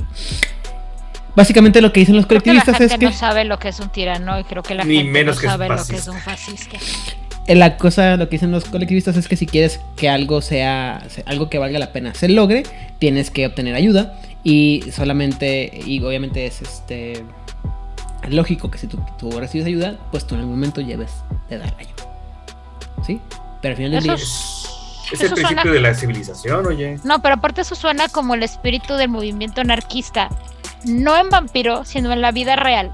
En Así donde es. todo mundo espera que seas una persona responsable para ti, para tu familia, para tu comunidad, en donde todos tienen eh, sus responsabilidades individuales y grupales claras, Como debe ser. la comunidad va a avanzar y va a florecer sin necesidad que haya un grupo represor que te obligue a ello.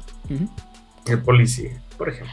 Grupo represor que te obligue a ello, ponle el nombre que se te dé la gana, porque como cada miembro del de la sociedad está cumpliendo con su parte, todos son responsables y todos ayudan a que la comunidad crezca y florezca y todo mundo va a hacer que funcione bien.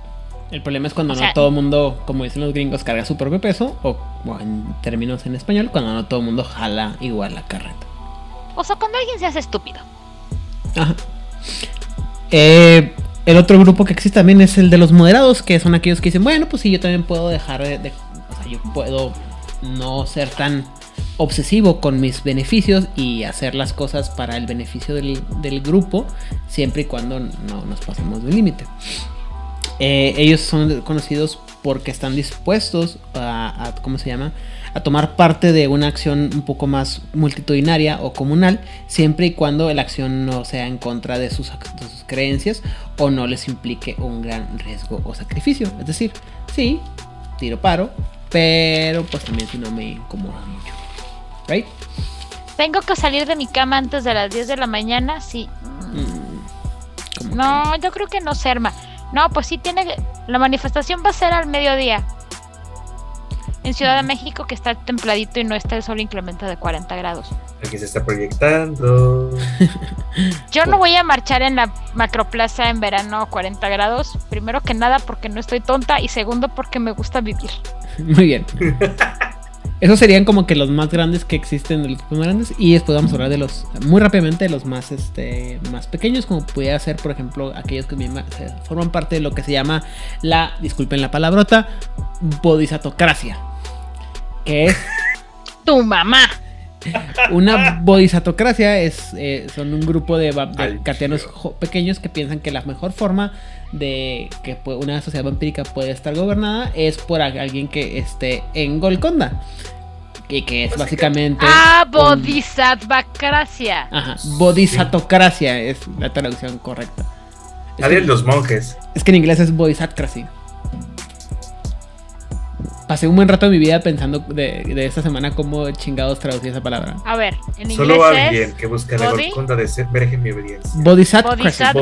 No, Bodhisattva. bodhisatcracy. Sí, así es. bodhisattvacracia. Ajá, o sea, bodhisatocracia. Y a todos los cuellins les está dando el poderes mágicos en este momento. Telele. Ajá. Bueno, Y bueno, ellos obviamente saben que es difícil encontrar a alguien, o sea, suficiente gente que dirija esta bodhisatocracia, por lo que ellos buscan la forma de alcanzar de su manera propia la, la Golconda, apoyarse los unos a los otros en sus prácticas comunes o mutuas y buscan cómo salvar sus almas. Ellos estudian, se mantienen el uno al otro puros e incluso van juntos cuando encuentran alguna, ¿cómo se llama? Alguna pista de cómo se puede alcanzar la Golconda para incrementar O sea, el número de son los Hare. Krishnas de naranja que evitaron, que, que separaron el momento en que los emos eran golpeados por los ponquetos en yo la... más bien estoy pensando que son este tus. Ay. Tus. Eh, ¿Cómo te diré? Hippies. Tus hippies que creen en los chakras y demás. Mezclados con un poco de investigadores de lo paranormal. Está. Esos vienen más adelante. Ah, eh, usted discúlpeme. Ah, nos ¿verdad? equivocamos de secta. Ah, No, no, ni es que ni de, no, de secta, grupo. De grupo. Bueno, Creo que sí. de facción. También está aquellos que forman parte del ateísmo cartiano, que eso también locos porque dicen, mira, bueno, yo, estoy de acuerdo en que tú creas en todo lo que tiene que ver, o sea, en cosas como Dios, el Longino y una viejita loca, lo que tú quieras, pero si fueran tan poderosos, tan poderosos, porque, se murieron. No sé qué, no, o sea, básicamente lo que dicen es la, la- el, el hecho de que de cómo está, cómo funciona el vampiro demuestra que Dios no puede existir. Porque no podías haber creado algo tan bien hecho y luego con unos fallos tan tan dramáticos como tiene el, el vampiro, ¿no? O sea, debilidades tan dramáticas. Entonces todos los biólogos así como de... Eh, digo, hay mucho más en el, en el discurso, pero sí puedo llegar a entenderlos, la verdad. Es, eh, insisto, sí, también, eh, obviamente ya saben que no les, va, la voy a- no les voy a leer todo el libro porque qué hueva, pero sí les voy a platicar, o sea, la idea es de que estos, ellos dicen, la forma en la que la naturaleza vampírica funciona es una prueba inmutable de que Dios no existe.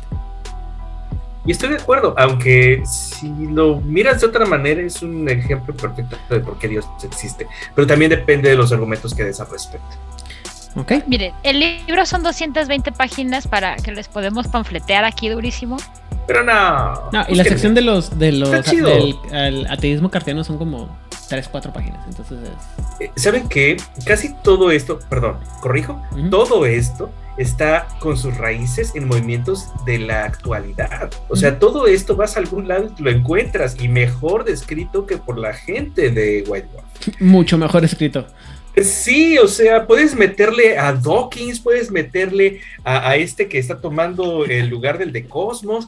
Dawkins y- el que sí piensa, además- Eh, bueno, no importa, estamos hablando de uno chido que dice yo soy ateo. Entonces puedes utilizarlo como, como este, tu panfletero de confianza para generar toda tu documentación que requieres para ser ateo, un vampiro ateo. Está bien chido. Ok. Ay, los que se la pasan des- deshaciendo los trucos de magos.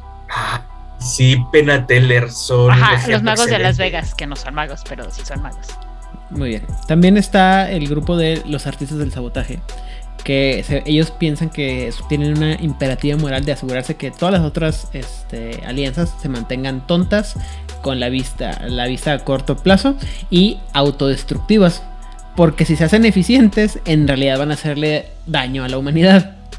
Dude, Es que aquí hay una cosa. Obviamente tienen que ser cartianos porque ta- sabotaje es una palabra francesa. ¡A sabotaje! Pero además hay una cosa. Creo que, estas, creo que esta facción es muy inocente. Ah, son bien tiernos. Deja tú, están pensando que los otros van a ser este, eficaces y eficientes en vez de estarse peleando entre ellos en conjuras internas del poder.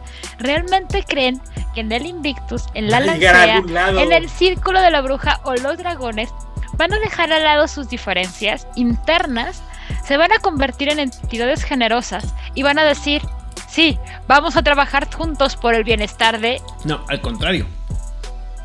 El problema es que, o sea, la, el punto débil aquí es que piensan todo eso. La cosa es que no piensan que van a hacer cosas buenas, sino que al contrario, si se hacen eficientes y, y trabajan todos en equipo, pueden hacer algo malo por la humanidad.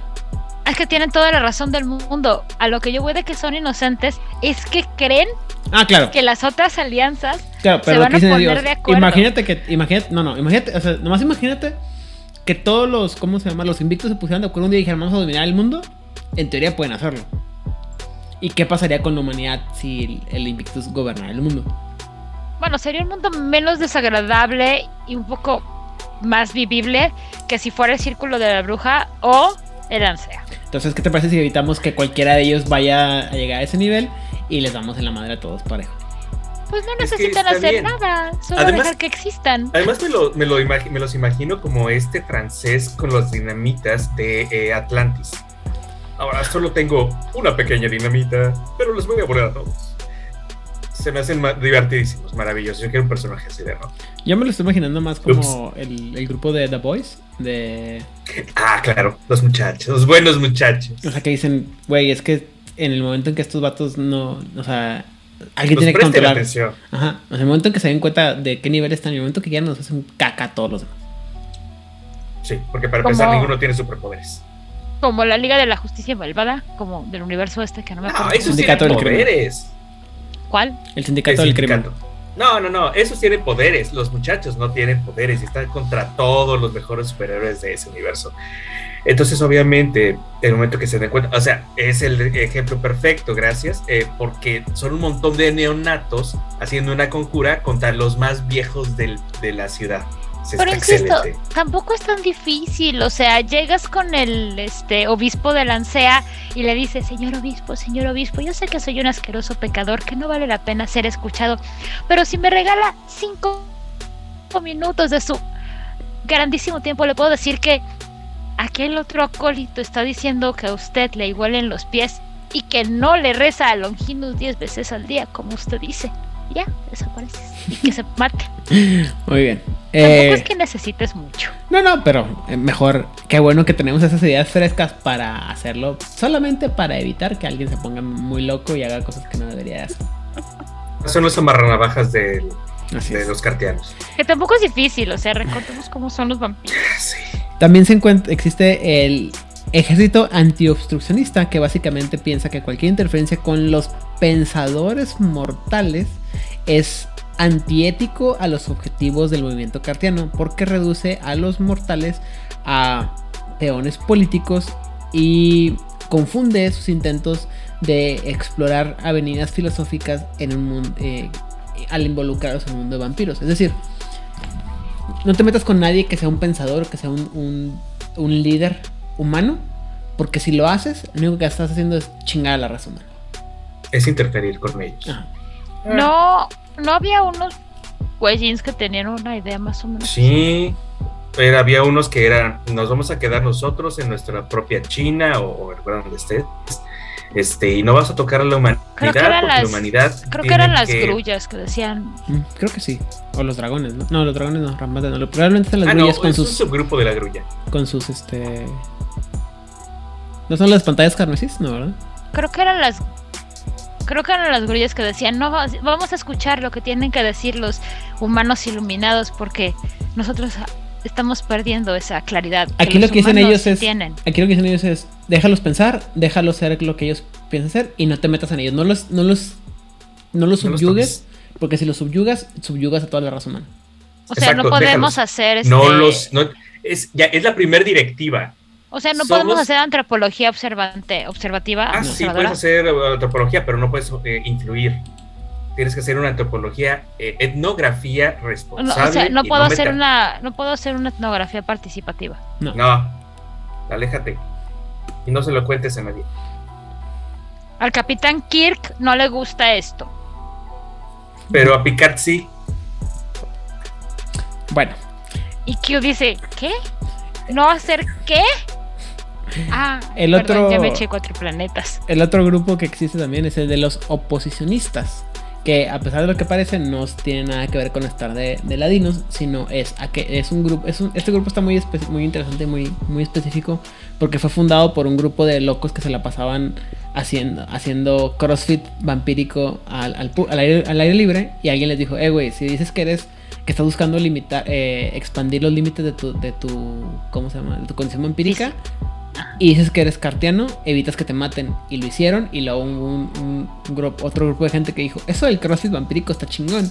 ¿Qué tal que ahora todos nos dedicamos a jugar béisbol en las noches con nuestros poderes vampíricos para poder ser este. Demostrar que tenemos un, una que estamos explorando nuestras capacidades físicas y que eso nos ayuda a entender mejor nuestra condición vampírica. Esto fue en el no lo 2006, antes de que se hiciera famoso el libro Béisbol de vampírico. el béisbol vampírico, exactamente. ¿Sabes a quiénes me recuerdan? A los guerreros. La película de los guerreros, donde aparecen las pandillas de los deportistas. Básicamente, De hecho, ya me entró la curiosidad. Déjame ver de qué año es este. 2006. Vampiros, salgan a jugar. Ay, ¿cómo se llama? Twilight. Crepúsculo.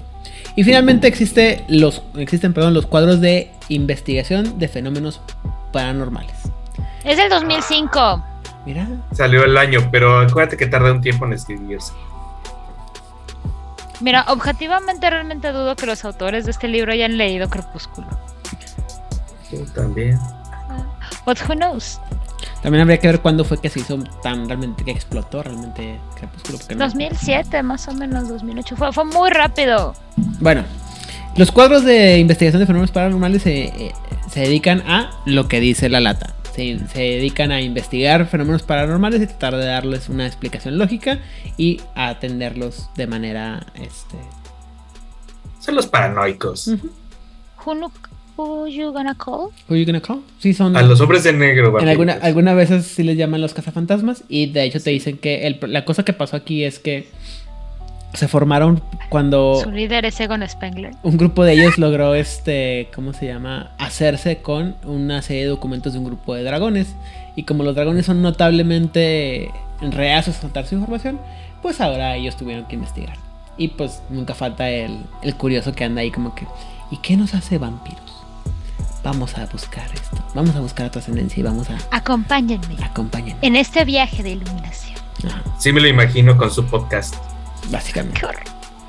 La mascarada. Ay, nadie me va a escuchar, güey. Nadie me va a creer. Lo más importante. Así es. Esas son algunas de las facciones que pueden existir dentro de la, de la ¿cómo se llama? Del movimiento cartiano. Y finalmente, para cerrarnos, vamos a hablar rápidamente de una de las cuantas líneas de sangre que existen. Realmente mencionan tres. Y están bien pedorras todas. Tan horribles. Bueno, ahorita vemos. Primero que nada, tiene salvación. está la. Creo que la última es la que está, la que está más o menos. al- eh, ¿Cómo se llama? Basada. Eh, está primero el Barjot o los Barjot, que es una, una línea de sangre basada en los Gangrel, que son. Se quieren tanto, tanto, tanto, cada día un poco más. tienden a- Wow, wow, wow. Empiezan a, a volverse locos cuando no Ajá. ven a sus parientes en la es- misma habitación. Ajá, o sea que no pueden estar separados. Tienen sus grupitos de cuatro personas, tres, cuatro personas, y si uno de ellos se desaparece, tienen que estar haciendo tiradas para no volverse locos e irlos a buscar. Les da ansiedad, así como el perrito, güey. O sea, eso no es te quiero tanto, tanto. Eso es every breath you take. Bueno, no breath porque no respiras, pero Every blink you make. Básicamente. I'll be watching you. Ay, no, están bien horribles y son injugables. Yo, yo, es más, para viajar, imagínate qué pesadilla. ¿Viajas en grupo? Viaje familiar de familia Muegan. Gente, nos vamos a ir a vivir a Oregon. Nuestra vamos crónica- a poder practicar béisbol vampírico en la mitad del bosque. Nuestra crónica empieza cuando vamos en un viaje de grupo y uno de los nuestros se pierde. Uy, ya me lo puedo imaginar, dura. ¿qué? Oye, ¿Una sí, sola los sesión? Los Colan podrían ser esto porque todos vivían guardados en la misma casa y se veían y les daba ansiedad cuando no estaban. Ah, Muy bien. La siguiente línea de sangre posible es la de los de Eucalión, que es una eh, línea de sangre basada en los Ventru. Y ellos simplemente dicen: Contemplad, somos perfectos, somos hermosos, Uh. somos. Y Son skinheads, es neta, les llaman los skinheads. Soy se tan basan, hermoso, se ya lo basan sé. en este, ¿cómo, cómo se llama? Supremacistas de lo que usted guste y mande. Estos son los que dicen que son- supremacistas dentro. son los que dicen que no sabes que, que son así como que súper andróginos y luego que siempre eh, así de repente, en cuanto pueden, se quitan, se encueran y así como que, mírenme, soy perfecto, soy perfecto, véanme. Ah, son como este. Ay, ¿cómo se llamaban? El primer caballero de plata que se encuentra. Misty, de lagarto. Misty, De, ah, soy tan perfecto que mi belleza solamente es menor que la de Atena. Tu, tu sangre ha manchado mi armadura. Ahora tendré que lavarme desnudo. Me, no, este aplicó la de gato de, ah, me ensuciaste. Yo, yo, no, yo lo que no entiendo es por qué en ese momento no apareció Afrodita, Apolo, alguno de los otros esos bellos Afrodita. Y se lo empinaron. Y sí, que- Estabas diciendo que. Porque claramente Misty es alumno de Afrodita. Así como para que llegara, así como que a ver, güey, hay dos personas en esta vida que han que han dicho que son que no soy la más, o sea, que se han atrevido a dudar de mi belleza. Una eras Paris y el otro eres tú. Bueno, uno terminó siendo este una gorgona, ¿no? No, a la Gorgona la castigaron porque Poseidón la violó. Bueno, sí, sí, No, sí, sí. bueno, a no Medusa- nos vamos a meter. A Medusa Pero le la hicieron cuestión gorgona es que- porque, porque no se quiso no se quiso subyugar a Apolo, ¿no? Eso, estoy- eso sí estoy. ¿A quién? Medusa. No, no, No, no, no, no, Medusa fue no a la Neptuno. convirtieron. A Medusa la convierten en Gorgona porque Poseidón dijo, estás bien buena, quiero tener sexo contigo. Ella era una sacerdotisa de Atenea, pura, santa y virginal. Vestal. Poseidón la viola. Ya no puede ser sacerdotisa de Atenea. Y Atenea sucede- cuando se entera es, es como más, que ya no eres templo. virgen. Ajá, es que me violó Poseidón. Que ya no eres virgen. Pero es que me violó Poseidón. Ajá, sí, sí, sí, sí. ¿Cómo que ya no eres virgen? Castigada Gorgona. Ah, sí, porque Atena es eternamente virgen, pinche. Y es bella, bella. Como un Ah. hechizo de gitana. Quiero, quiero hacer una nota respecto a los anteriores, a los Barjot. Tu gran beneficio es que obtienes una disciplina extra. Uy, Ese es puta, qué todo. ofertón.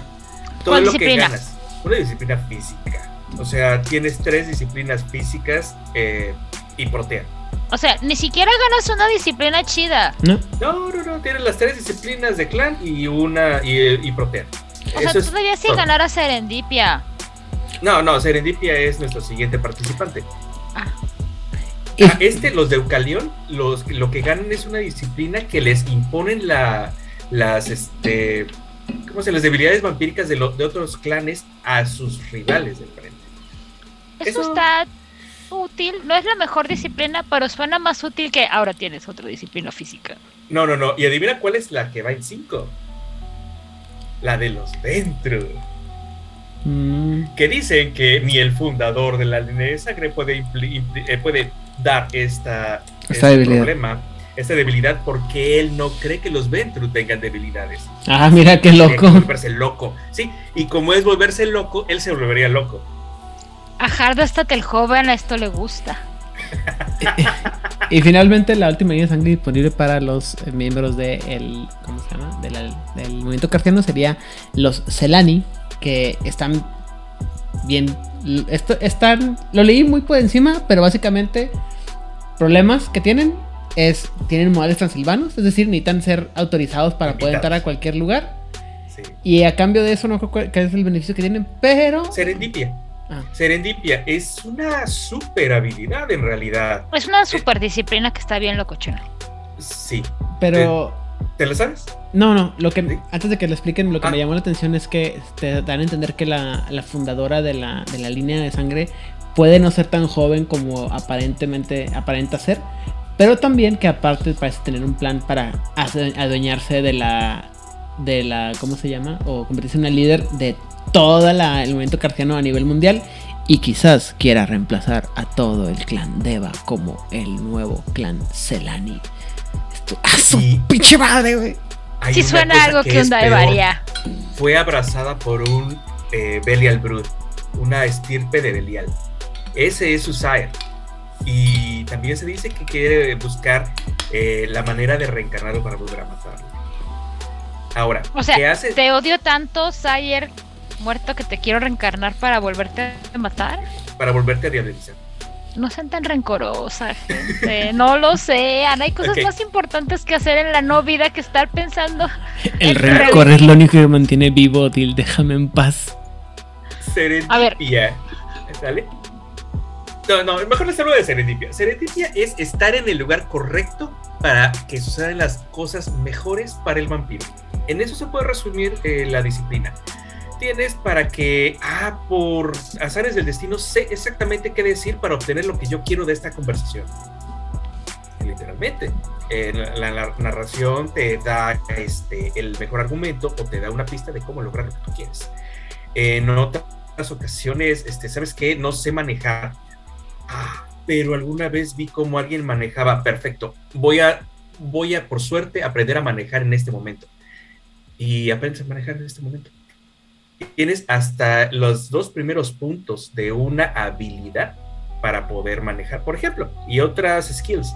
Suena muy mundano, pero es súper útil. Y la en 5 lo que te permite es, ok, tengo una habilidad en 1 o en 0, la llevo a 2, pero cualquier éxito que tenga por encima del nivel 2 me lo voy a poner como bonos de experiencia para poder comprarla después. O sea, tus tiros de disciplina se vuelven puntos de experiencia para obtener habilidades. Ok. Ok. Ah, no, perdóneme, ese es en 4. El 5 creo que está aún más este, pesado porque eh, tienes un gasto mental intenso, eh, meditas como una hora y creo 10 horas. Necesitas 10 éxitos. Gastas dos puntos de Ajá. willpower y un punto de sangre. Y tú vas a obtener hasta un modificador de más 3 a tus tiradas. por toda la noche. Ok. Interesante, pero tengo que ser de estos pedorrísimos y, es- y super corner case. Ay, eso son daevas. ¿qué? Oiga, Pero es cosas han Curiosamente- hecho. no, pero es que hay disciplinas que están vinculadas a que tienes que ser de eso. Pero en el libro no dice que alguien que no es de la línea de sangre no pueda aprenderla. Pues sí. Obviamente. supongo. Pero tendría que juntarme los- con ellos, están bien raritos. Usualmente Ay. los de una línea de sangre no comparten sus secretos si tú no eres compita. Ah, Por muy cartiano que seas. Pero, Ah, eso sí, esta el línea libro- es 100% cartiana. pero el libro no te dice que no puedes aprenderla si no eres de la línea. O sea, hay, hay disciplinas de algunas líneas de sangre que si no tienes, si no eres miembro de esa línea de sangre, no las puedes aprender. Otras es, pues, las aprendes como una disciplina rara, con lo que te cuesta pues, beber un punto de sangre de la persona que te va a enseñar y que la persona, pues, obviamente está dispuesta a enseñarte. Y gastar tu experiencia necesaria. Insisto, pero tendría que juntarme con ellos, que no, mejor no. Ay, podría ser parte de los gangrels que viajan en grupito y si no, Ah, pues, bueno, sí, mi sí, sí. compita ya me dio ansiedad, güey. Sí, no, eso está difícil. Pero bueno, Son los, son los ganglios chimps, o sea, neta, no pasa. A ver, entonces, las líneas de sangre que tenemos son los gangrel chimps, Los Ventus los- los ventru, este... Ay, los ventru... No, no, no, es un este, planasmo, güey. Ajá. Sí, son estos. Los ventru misty de... De camaleón, creo que era, ¿no? Lagarto. De lagarto, ajá, los De ventru lagarto. misty de lagarto. Y los Daeva Suertudos.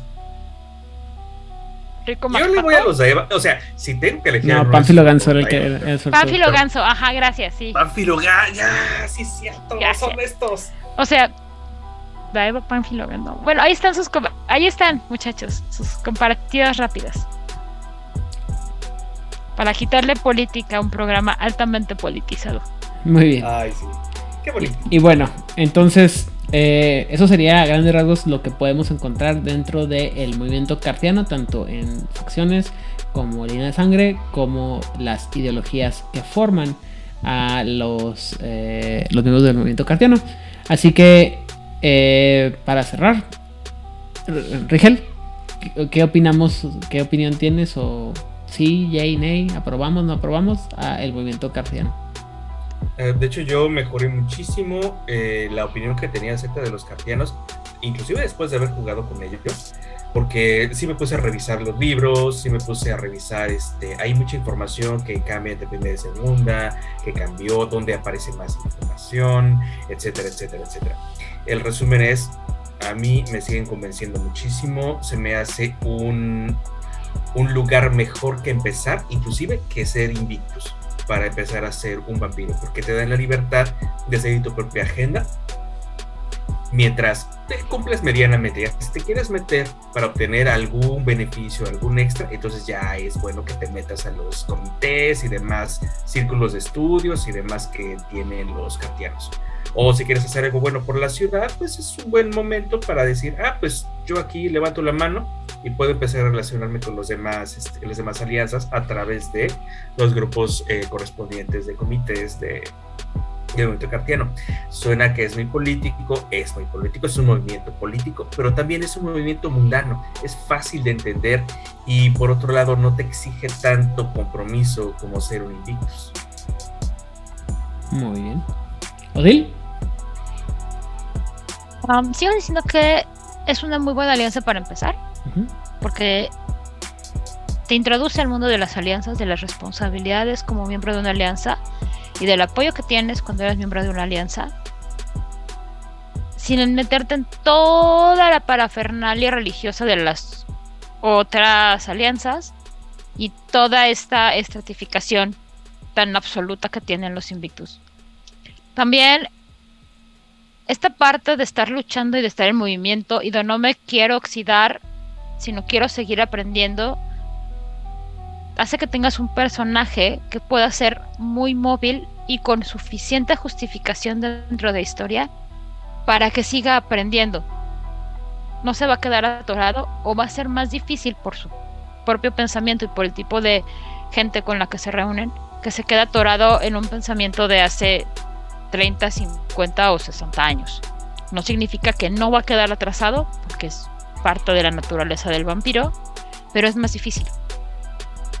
Si a ti como jugador te gustan los juegos de política, te gusta estar el, estar el choro, estar este, generando como ahí, este, atando navajitas y demás, creo que esta es la alianza para ti.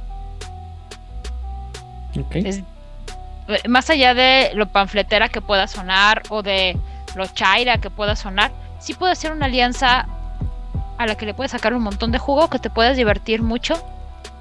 Y cuando hablemos de las habilidades mágicas, no mágicas que tienen, yo creo que más de uno se va, se va a enamorar de esta cosa, porque sí está bien chido. Qué bonito. Ah, a mí me cayeron bien desde el principio. Dije, bueno, estos, insisto, tienen más forma, fondo y sustancia que el total, completa y absolutamente inútil movimiento anarquista. Este, me parece que están, insisto, mejor definidos. Creo que tienen, como ya mencionamos, creo que tienen una relevancia que es fácil de ent- entender para cualquier jugador eh, nuevo y, y para cualquier persona. O sea, se- es entendible para cualquier jugador porque es algo con lo que convivimos en el día a día. Ahora más que en el momento en que el, el material fue publicado.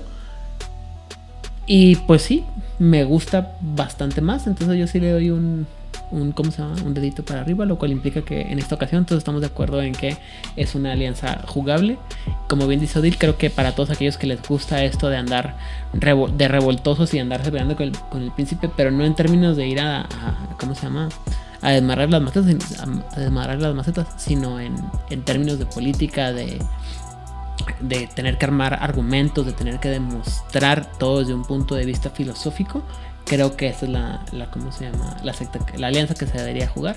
Y creo que, insisto, que también es un buen springboard o un buen eh, punto de inicio para todos aquellos que quieren empezar a jugar un vampiro y luego decir, bueno, a lo mejor ya después de que los, los zapatearon varias veces, decir, bueno, a lo mejor sí necesito irme a algo Ya te gradúas. un poco más complicado y más complejo, porque a lo mejor la, la pura política no sirve y también necesitamos algo un poquito más de poder sobrenatural. Pero no creo si lo mencionamos en algún en el, eh, en el otro lado. O sea, nada. eh, Creo que los cardianos son de los pocos que dicen, sí, tú puedes ser cardiano y círculo de la anciana. O sea, no hay ningún Sí. problema. De hecho, eh, Hay un mérito ellos por no ahí. están en contra, exacto. Ellos no están en contra de que tengas relación con los de otro- otros, este, los de tus alianzas. De hecho, se les encomia a que lo hagan. O sea, te recomiendo, va y pregúntale a estos, ve y pregúntales a los, a, los eh, el círculo de la bruja, ve y dales lata a los dragones. Les encanta que les pregunten cosas, no pueden evitar ser maestros. Entonces les dan ese, esa oportunidad, esa flexibilidad. ¿Sabes qué? Sí, eres de los nuestros, vienes haces tu desmadre, pero no no avisa que vayas a misa con los, este, con, con los de Longinus, esos raros. Porque al final del día, pues es un movimiento puramente político, ¿no? No tanto eh, religioso o esotérico. Lo que tú creas es responsabilidad tuya. Lo que tú hagas es cuestión nuestra. Es una, es que es una alianza laica y secular. Entonces, como toda buena alianza, todo- como toda buena agrupación laica y secular, mientras tus creencias espirituales no las quieras venir a imponer aquí y no estén siendo una tara para el avance de la alianza, pues tú creen lo que se te dé la gana. ¿Quieres ir a las misas este oscuras? Dale. ¿Quieres ir a los acalarres? Pues dale. ¿Quieres ir a los círculos de discusión de los dragones? Pues vas. Nomás No sé para qué quieres ir. No sé por qué Es- quieres sí. ir con los Invictus, pero pues si tú quieres estar ahí y ellos te aceptan, Si te gusta el frijol. ¿Te, te gusta el qué? El frijol. No entiendo. Ay, ¿que no vieron este Amarte duele? No me acuerdo. Ah, Aparte, ¿de, de qué año salió? Come la on. cuando 99. La vi cuando salió y me pareció aburrida en esa época. Perdón. Son de lo peor. Bueno, en fin. Entonces, Rigel, Ya entendí. Saludos la y redes sociales. No me acuerdo. Este, saludos a todos los escuchados comunes, muchas gracias por escucharnos. Este, creo que vamos a tener, eh, sospecho, nuevos este, escuchas después de esto. Ojalá. Eh, de cualquier manera, eh, prometió Hernán que iba a estar muy al tanto de esta grabación, pero pues espero que la oiga. Eh, de todas maneras, este, muchos saludos a los larperos que alguna vez jugaron conmigo, algunos de mis preciosos y horribles cartianos, que han sido muchos en largo de todos estos años. Eh, me he divertido mucho, también recordando esas historias. Este, y redes sociales me encuentran como Rigel Vera en Facebook. Respondo, no prometo que sea rápido. Y básicamente es la única red social que manejo. Muy bien. Odil. Ah, a mí me encuentran en Instagram y en Twitter como Odile Clio. Y yo quiero mandarle saludos a los sospechosos comunes, que son Edgar, Sofía y Oliver. Vlad, te extrañamos. Esperemos que las garras de los hombres grises te liberen pronto. También quiero mandar un saludo a Hernán, a Hammer, a Lot, que espero nos siga escuchando, y a mi muy recientemente conocida Dariana, que fue como bien maravilloso. Hola Dariana. Hola. Y pues, pues al resto de la gente que se toma el tiempo de escucharnos, de comentarnos, de decirnos, oigan, este programa no está, este programa no tiene audio otra vez. Ya sé. Los agradecemos un montón porque significa que sí nos escuchan y que sí nos buscan. Y eso me da un puntito de glamour en mi casi muerto corazón. No es cierto, sí, la. ¿Redes sociales? Ya las dije, ¿Ah, sí? o dile Clio, Instagram y Twitter. Ok, Sí, muy ya bien. empezó al revés, ya sabes cómo. Muy bien. ¡Ah, chica!